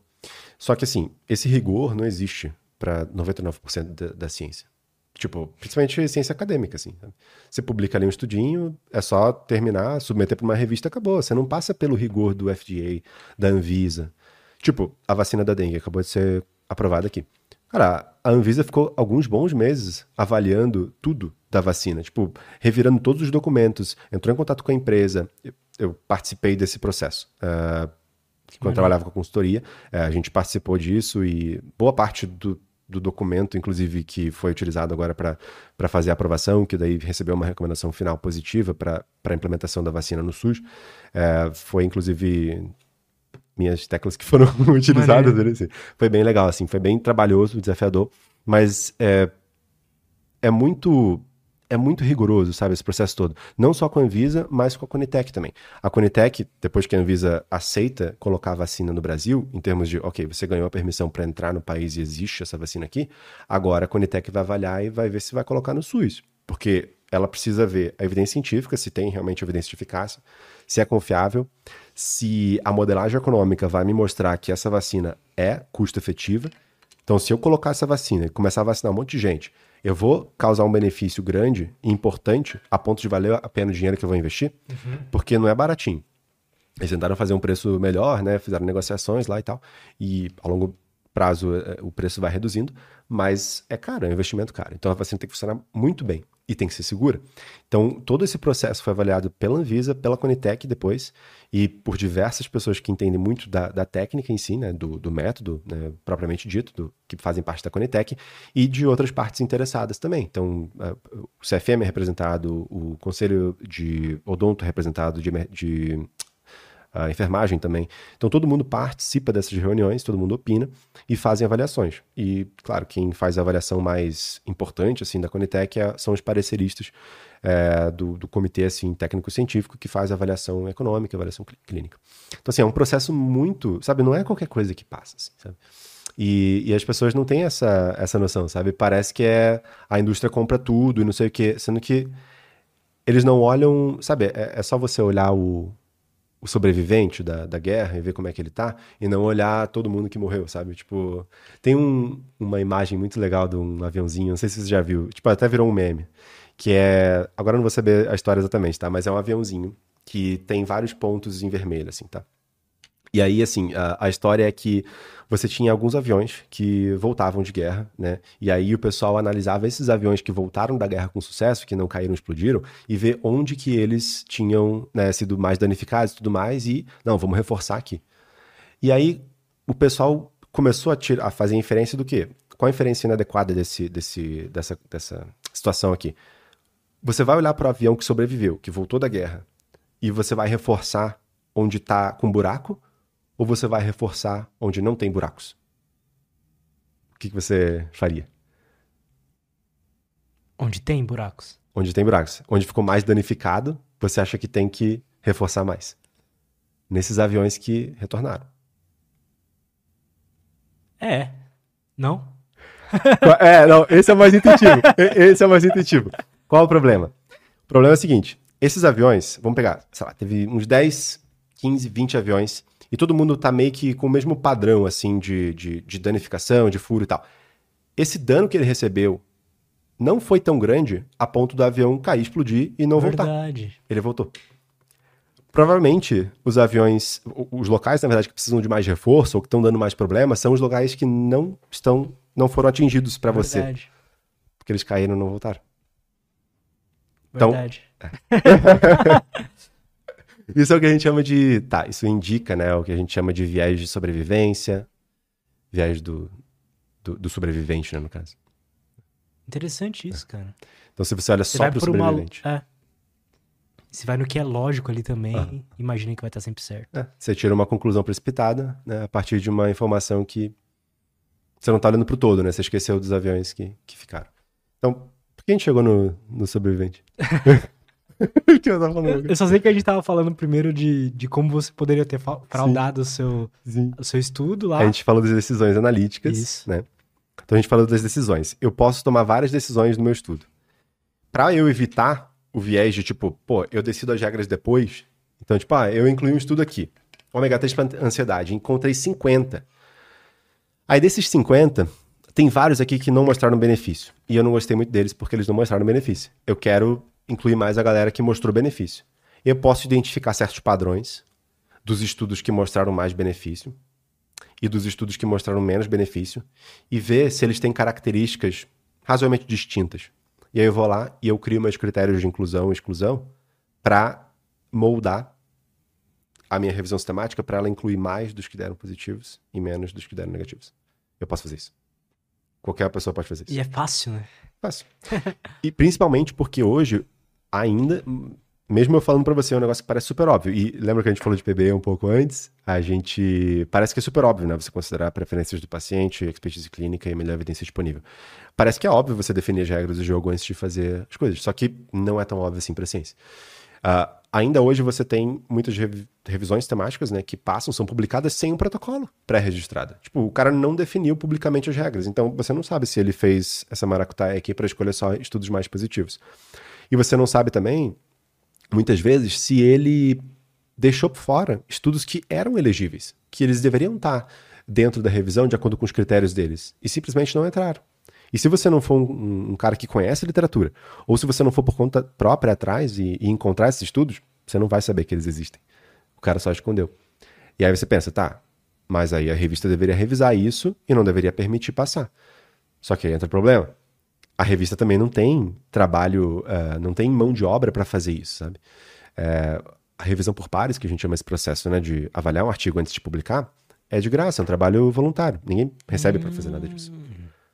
E, é, e assim, ó, a maioria são acadêmicos que fazem isso, e você não tem nada no, na carga horária do acadêmico destinado a isso. Tipo, o professor universitário, a minha orientadora, por exemplo, ela revisava muito mais do que ela revisa hoje. E ela sempre revisou por amor à ciência, por ajudar a ciência, por querer realmente ser útil. Né, recebia, recebia convite das revistas e revisava. Mas não tinha, ah, Flávio, é, 10 horas da sua semana, 5 horas da sua semana, você pode fazer atividades acadêmicas. Não tem isso. Tipo, 40 horas semanais ali é de dedicação que você tem livre. É, é, é, da vida da pessoa. Se chega em casa e você tá com trabalho ainda para fazer, não interessa. Você vai fazer o trabalho e ainda vai fazer mais a ciência. A pesquisa que você faz. Isso no mundo todo. É. Não, você não tem revista que paga. O pessoal está tentando pensar em modelos diferentes para essa revisão por pares para resolver esse problema, mas até hoje nada concretamente foi modificado. É um problema assim. difícil de resolver mesmo, né? É. Problema sistêmico, difícil de, de modificar, né? Envolve. Envolve. É, é estrutural, sabe? Tipo assim, envolve muitas questões que, que não estão só, tipo, na decisão da revista, né? Cara, você acha que hoje é, falta um pouco de. Desse. desse critério que a indústria farmacêutica tem para algumas outras indústrias, tipo a, a, indústria do suplemento e coisas assim. Uhum. Não, com certeza. Ah, tipo, Muita porque gente... eu, eu vejo muitas empresas, muitas pessoas falando que não, você precisa tomar tal suplemento, você precisa uhum. tomar X coisa. E eu não sei o quanto disso é realmente importante ou não, sabe? Cara, recentemente eu vi uma, eu vou te responder já, mas eu, eu, adoro. Eu faço alguma conexão, tipo, você traz uma, coisa que você pensa uma ideia interessante. Recentemente eu vi uma opinião de um de um cara, uh, Kevin, Kevin Klatt. Eu sempre leio o nome dele, tipo, Kevin Clark, uma coisa assim, tá? eu já lembro do, do, do, do Superman. Mas é Kevin Klatt, se não me engano. Ele é editor de uma das maiores revistas de nutrição da, da que existem, tipo, atualmente, que é a American Journal of uh, Clinical Nutrition. Um, e esse cara provavelmente um dos caras que mais pensam dentro da área da nutrição quando a gente pensa em nutrição clínica e pesquisa, assim. Ele tem uma visão muito boa clínica e ele tem uma visão muito boa, tipo, de como é que é o meio científico em geral, sabe? Eu vejo isso claramente em muitos uh, médicos pesquisadores, mas eu vejo isso muito pouco com nutricionistas pesquisadores. E o cara é nutricionista e pesquisador, tipo, muito bom, muito inteligente, uh, lá do Canadá. E ele trouxe recentemente uma opinião, assim, forte em relação a isso, de que é, não é só no Brasil aqui, tipo, lá fora é, é muito, assim, cresce cada vez mais o movimento de é, nutrição é, funcional e integrativa. Uhum. Aqui no Brasil se usa o mesmo, mesmo termo e também existem algumas adaptações. E lá fora, tipo, é a mesma coisa, assim, é, é o pessoal promovendo uh, dieta detox, é o pessoal promovendo suplementos que carecem de comprovação, assim. E ele também ficou indignado, ele, ele trouxe um textinho, agora eu não vou lembrar tudo que ele trouxe, né? Mas ele fez uma, uma argumentação muito boa e, e deu muito mais clareza para mim também, porque era uma coisa que, sabe quando você pensa em alguma coisa, só que uma pessoa pensou de forma muito mais organizada e elaborada uhum. sobre aquilo. E aí você, cara, realmente, era, era, isso que eu queria pensar e ele colocou em palavras exatamente. É, e, e, trazendo que, assim, isso causa um prejuízo muito grande porque evita, na verdade, ou pelo menos tira a nossa força de avançar no conhecimento que realmente é útil para a nutrição clínica, por exemplo. Quando você pensa em umas bobagens que são muito implausíveis ou até tem algum resquício de verdade, só que precisa ser mais estudado e o pessoal está extrapolando para dizer que não, tem que ser feito, tem que ser usado, isso é, é desse jeito e acabou. Uhum. Então tem muita coisa nesse meio, nesse mato, sim, de, de coisas que são extremamente implausíveis e coisas que têm alguma plausibilidade, mas precisa ser estudado melhor. E coisas que até têm muita plausibilidade, mas ainda falta alguns estudos. Tem tudo que é tipo de hipótese que está nessa, nesse meio termo aí, nessa zona.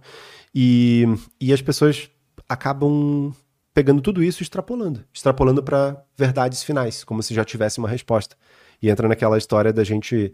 É, de ser mais recompensatório você dar respostas em vez de você dar incertezas, sabe? De falar, ah, não sei, não se tem respostas sobre isso.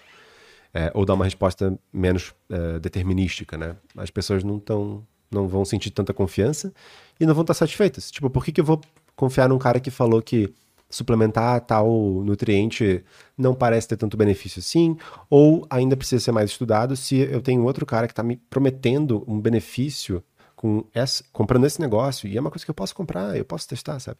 Então eu fico muito mais inclinado aí por aquele outro caminho. É, e isso prejudica bastante o avanço, né? Porque você está usando é, potenciais cérebros que poderiam ajudar a gente a, a avançar no conhecimento, desperdiçando esse, Qua, essa potência. Quais os principais suplementos que a galera costuma divulgar, assim, que não tem muita evidência? Cara, eu acho que a grande maioria das situações onde você tem uma promoção de suplementos que tem pouca evidência ou, ou tem evidência que tipo, realmente não funciona, são em benefícios que seriam, tipo assim, ó, uma coisinha a mais. Então, assim, ó, o que, que eu quero dizer com isso? A grande maioria dos suplementos, e tipo, eles foram realmente originalmente pensados justamente para resolver algum problema, tipo algum déficit. Tipo, eu tenho deficiência de algum nutriente, ou eu tenho risco de ter alguma deficiência, ou eu tenho uma necessidade maior de determinado nutriente e eu preciso suplementar porque meu corpo precisa mais desse nutriente do que do que o normal, por exemplo. É, essas são situações mais plausíveis, assim, de, de, de que funcionam. Só que as pessoas não querem isso. As pessoas não querem evitar certos problemas circunstanciais. Elas querem um bônus, elas querem uma coisinha a mais. Elas, eu quero ficar mais focado, quero pensar melhor, eu quero ter mais produtividade. E como que eu faço isso? Ah, eu faço isso melhorando minha rotina, eu faço isso é, criando hábitos de estudo, eu faço isso me organizando melhor, ou eu faço isso tomando uma cápsula. Eu acho que essa última opção vai ser um pouco mais atrativa, sabe? E acaba sendo mais atrativo isso, tipo esses benefícios adicionais ou de tomar uma coisa a mais do que o, o normal, tipo assim, ó, aumentar a sua vitamina D para cima do, do, do, que é o, o, recomendado, vai te dar um benefício maior ainda do que se você ficar nesse, nessa faixa normal.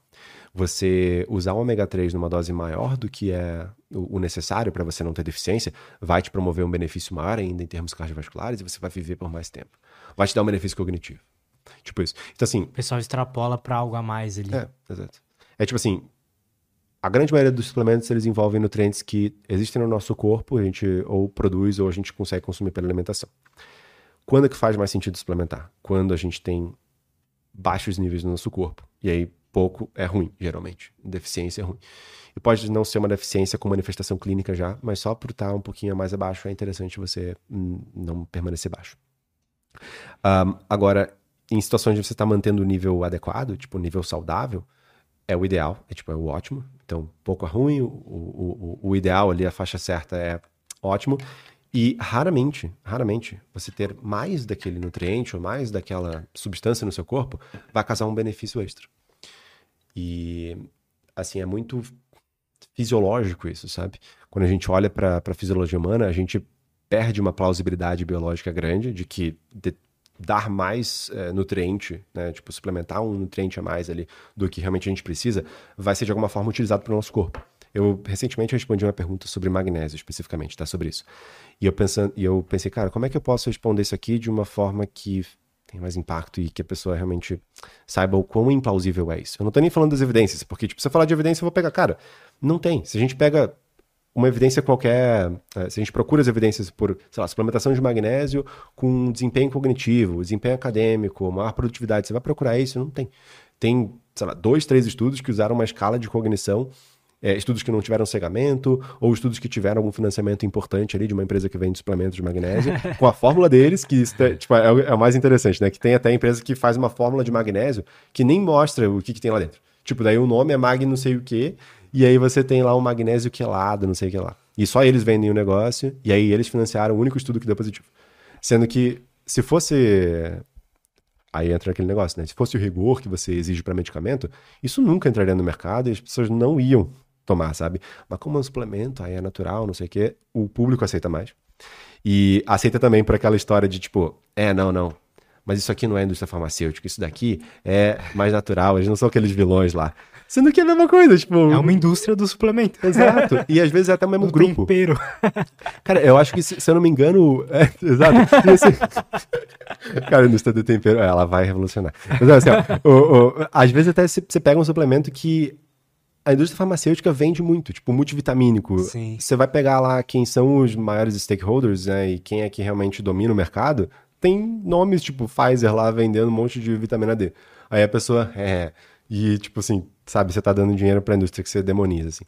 Mas, e, e a, a, percepção do público é diferente, então, não só porque acha que é natural, mas porque acha que não é o vilão. Porque o vilão é a indústria farmacêutica, esse natural aqui é melhor. E também tem aquela questão da, da, da regulamentação, né? Então, a Anvisa, ela não tem a, o mesmo grau de exigência que ela tem para medicamento, vacina, do que para suplemento. Suplemento, desde que seja razoavelmente seguro, e não é difícil você fazer um suplemento seguro, é só ele não ter feito nenhum, é só ser um placebo, porque ele vai ser bem seguro. É, Total. Não vai ter uma preocupação. é, exato. Uma das coisas que o pessoal mais fala, assim, na hora de. E aí, especificamente para emagrecimento, né? Eu acho que é bem interessante isso. É, é que, cara, su suplementação, qualquer coisa para emagrecer, o que funciona não é tão seguro. Tipo assim, o que funciona vai te fazer mal. Vai dar colateral e vai dar efeito rebote depois. E as outras coisas que são seguras e que é tranquilo tomar, não vão te beneficiar, sabe? Tipo, o que funciona não vai ser tão seguro assim. Existe meio que uma. Botar entre aspas, tá? Mas você me corrige se uhum. eu estiver errado. Mas existe meio que uma, um, uma regra geral, assim, da vida que tudo que vai te trazer ali um benefício, o corpo precisa entrar em uma certa uma certa homeostase, um certo equilíbrio, e, Uhum. portanto, você vai ter colaterais, né? Meio Uhum. que tudo tem isso, né? Uhum, uhum. Ou existe alguma coisa sem colateral? Não, assim, exceção da exceção, né? Tipo assim, exceção da exceção. E mesmo que seja, sejam colaterais contornáveis, por exemplo, tipo, não te incomoda tanto, ou é raro, pouquíssimas pessoas têm, ou é transitório, então são colaterais que acontecem só durante um período de adaptação, início e depois não mais, por exemplo, bom, com medicamento, o exemplo que mais me vem na cabeça é metformina, medicamento para diabetes.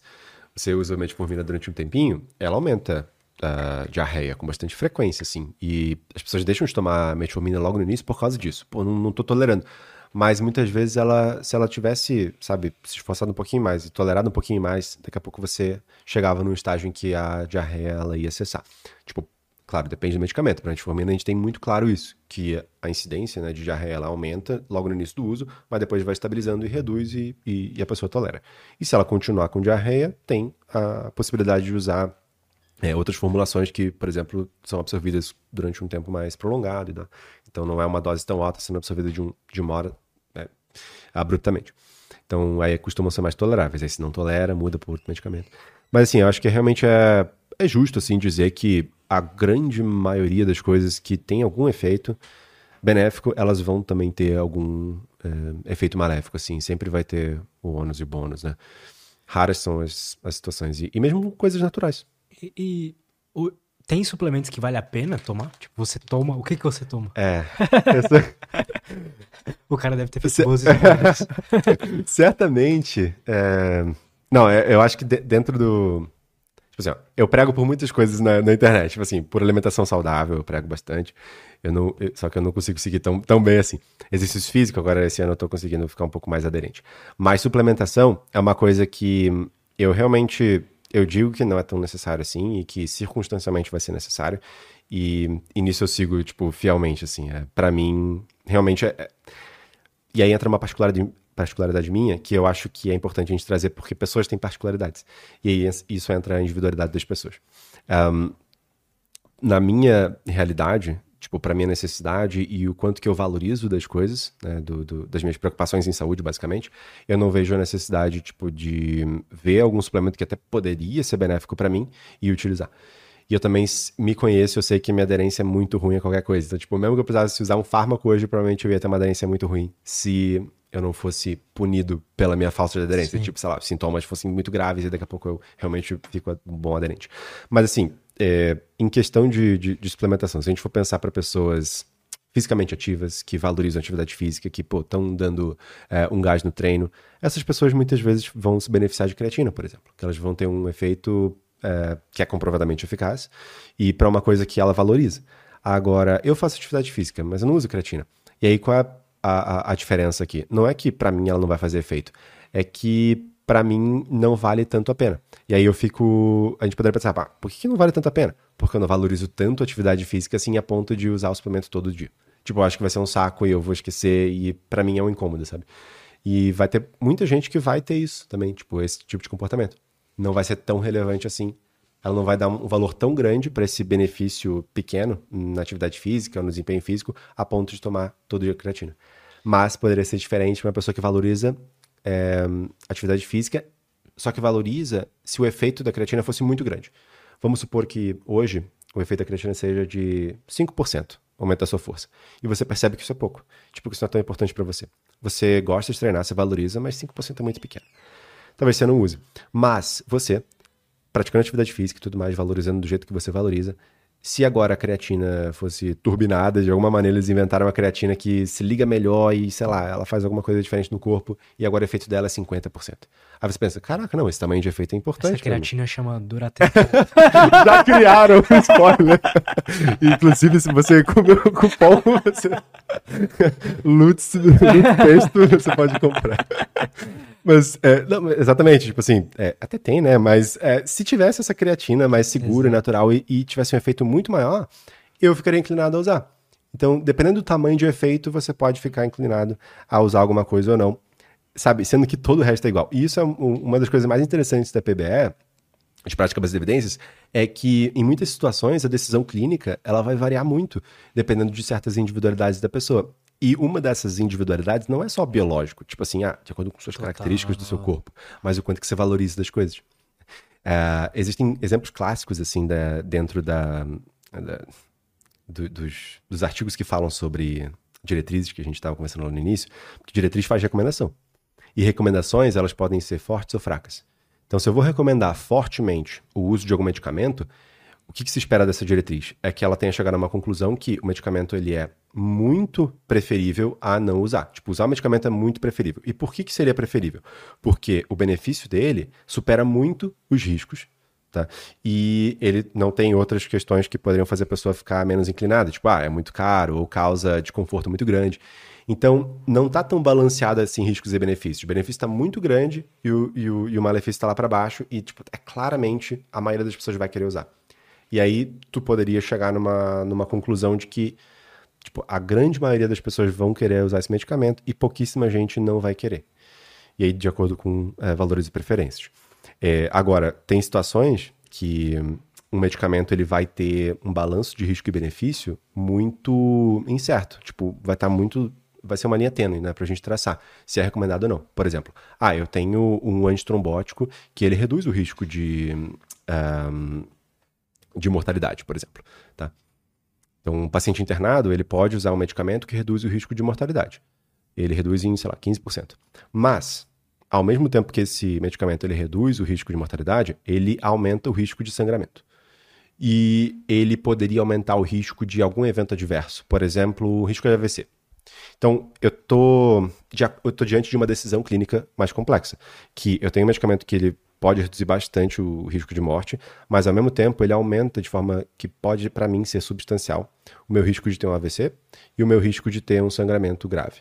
E aí eu vou ter que sopesar, tá? Será que eu tô mais preocupado com o risco de ter um AVC, que é grande, é considerável, ou um sangramento grave, que pode me levar a complicações. Um AVC pode levar a sequelas que me deixam é, incapacitado um, pro resto da vida em diversas questões de funcionalidade e de uh, autonomia. Eu posso não conseguir mais falar pro resto da minha vida.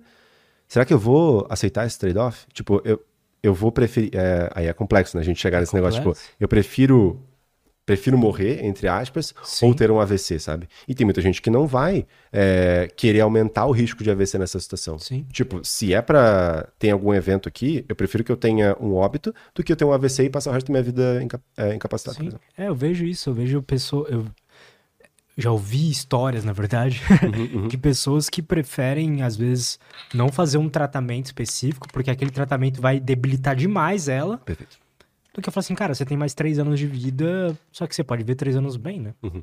E esse tratamento, talvez você nem. Uhum. Talvez você morra de qualquer forma. Uhum, uhum.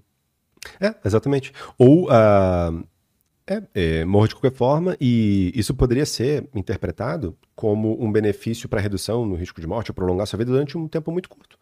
Tem medicamento é. que é uh, medicamento oncológico, principalmente eu acho que na oncologia Sim. tem os melhores exemplos. Tem medicamento oncológico, inclusive eu tenho é, uso isso em aula agora, esqueci totalmente o nome de medicamento, mas é para uma terapia para pacientes oncológicos que, acho que se eu não me engano, câncer pancreático. E beleza, já tem a terapia usual, você adiciona uh, um medicamento que na época era um medicamento novo, né? Se não me engano era gentromicina, gentromicina, não sei, alguma coisa assim. Uh, posso estar totalmente equivocado nesse nome, mas vamos usar só de exemplo aqui. É, que adicionar esse mais esse tratamento para o paciente que já estava recebendo tratamento usual prolongava a vida dele literalmente em três semanas. Tipo, era um prolong... É, nem Nossa. um mês a mais de vida. Só que ele aumentava bastante os eventos adversos. Então você estava essencialmente prolongando a vida em uma magnitude muito pequena e ainda Nossa, oferecendo danos para a pessoa. É, então a sua experiência ali de estar vivo seria pior. Até. Exato, exato. E você tem que trocar por três semanas, né? Uhum. Aí você tem que tomar a decisão do que, que você prefere. Exato, exato. E, e, tem, nossa, tem situações muito difíceis, igual essa do, do, do, do, do trombolítico ali, que pode ser uma, uma decisão que vai variar muito de acordo com a com a perspectiva da pessoa. Isso é individualização. E as pessoas muitas vezes não, não, não levam em consideração. Por exemplo, a questão do ômega 3, é, eu, eu recebo muito essa pergunta, né? De, de suplementos e tal. E de ômega 3 é uma que circunstancialmente eu recomendaria, por exemplo, se eu fosse prescrever para as pessoas, ou eu poderia usar, por exemplo, se fosse eu na situação. É, de maneira geral, quando a gente olha para a população geral, tá? É, suplementar ômega 3 comparado com placebo, a gente já tem evidência robusta, tipo, confiável, sabe com aquele nível de evidência que eu falei alto, uhum. que já, assim, mostra claramente pra gente que não tem efeito. Que, assim, no final das contas, você não vai reduzir o seu risco de ter um infarto, um evento cardiovascular maior, tá? No final das contas, a conclusão é essa, a ausência de efeito. No entanto, quando a gente olha para algumas análises secundárias dessa evidência toda, que foi sintetizada por uma revisão sistemática de todo, todos os estudos disponíveis, a gente tem uma redução para um evento específico, tipo assim, infarto. Quando a gente olha só para infarto, a gente vê que tem uma redução pequena. Não é, é quando a gente olha para a estatística, não é significativo esse efeito. No entanto, ele é sugestivo de efeito. Então é meio que como se a gente tivesse um efeito final, que é tipo uma média, tá? E to, do lado de toda a média, a gente tem que acompanhar uma margem de erro. Igual na, na eleição, né? Intenção de voto, você tem lá uhum. o quanto que cada é, voluntário, né? Cada, sei lá, potencialmente futuro presidente vai, vai receber de votos. A gente não sabe, é uma estimativa, e junto com a estimativa vem a margem de erro. A gente pode uhum. errar tantos para cima, tantos para baixo. Resultados de estudos científicos, eles sempre têm essa margem de erro. E esse, essa margem de erro é aquela imprecisão que eu falei de estatística. Quanto maior essa margem de erro, mais impreciso é o resultado final e menos conclusivo ele é. Para redução de infarto, essa suplementação de ômega 3 comparada com placebo, ela mostra um benefício ali de 0,90 e alguma coisa em média. Isso significa uma redução em termos percentuais de uns 7%, tá? Era 0,93, isso significa 7%. Quando a gente multiplica por 0,93 uma coisa, dá 7%. Né? Então, uma redução relativa de 7%. Quando a gente olha para a magnitude de efeitos e intervenções, 7% é muito pequeno. Principalmente se o risco da pessoa é muito baixo. Então vamos pensar, você hoje tem um risco de um evento cardiovascular muito provavelmente muito baixo, eu vou colocar abaixo de 4% em 10 anos, tá? Porque tem que ter esse período uhum. de tempo, não dá para falar que até o final da vida. Até o final da vida provavelmente vai ser uns 40%, de acordo com as características assim de um adulto saudável de 20 e poucos anos. Mas para uma pessoa de 20 e poucos anos saudável, em 10 anos, seu risco de, de um evento cardiovascular é mínimo, é menos de 5%, 4%. Uh, o que, que uma redução relativa de 7% em cima disso vai fazer, vai significar para você? Muito pouco. Se você for calcular reduzir 7% em cima de 4%, não, não, não sou tão bom de matemática assim para chegar numa. Mas, mas, é quase nada. É quase nada. É uma redução muito, muito, muito trivial, muito pequena. Agora, vamos colocar você daqui a 40 anos, eu não quero que você esteja nessa situação, mas você tem 40 anos daqui em diante, você é um tabagista que fumou durante os últimos 30 anos, tem diabetes tipo 2, completamente sedentário, com obesidade, dislipidemia grave, você come muita porcaria, gordura saturada e tal. Cara, você tem um risco elevadíssimo. Provavelmente o seu risco de um evento cardiovascular nos próximos 10 anos é de 60%, 70%, 80%. É, é tipo isso. Quando, eu nem coloquei todos os fatores de risco, só com esses a gente já consegue calcular é, o risco em 10 anos provavelmente vai ser de 60% a 70% no mínimo. É, por cento. Então, é altíssima a probabilidade de, de você ter algum evento cardiovascular, principalmente infarto, é, se você não mudar absolutamente nada. E aí a gente tem que modificar alguma coisa aí, a gente tem que reduzir seu, seu risco.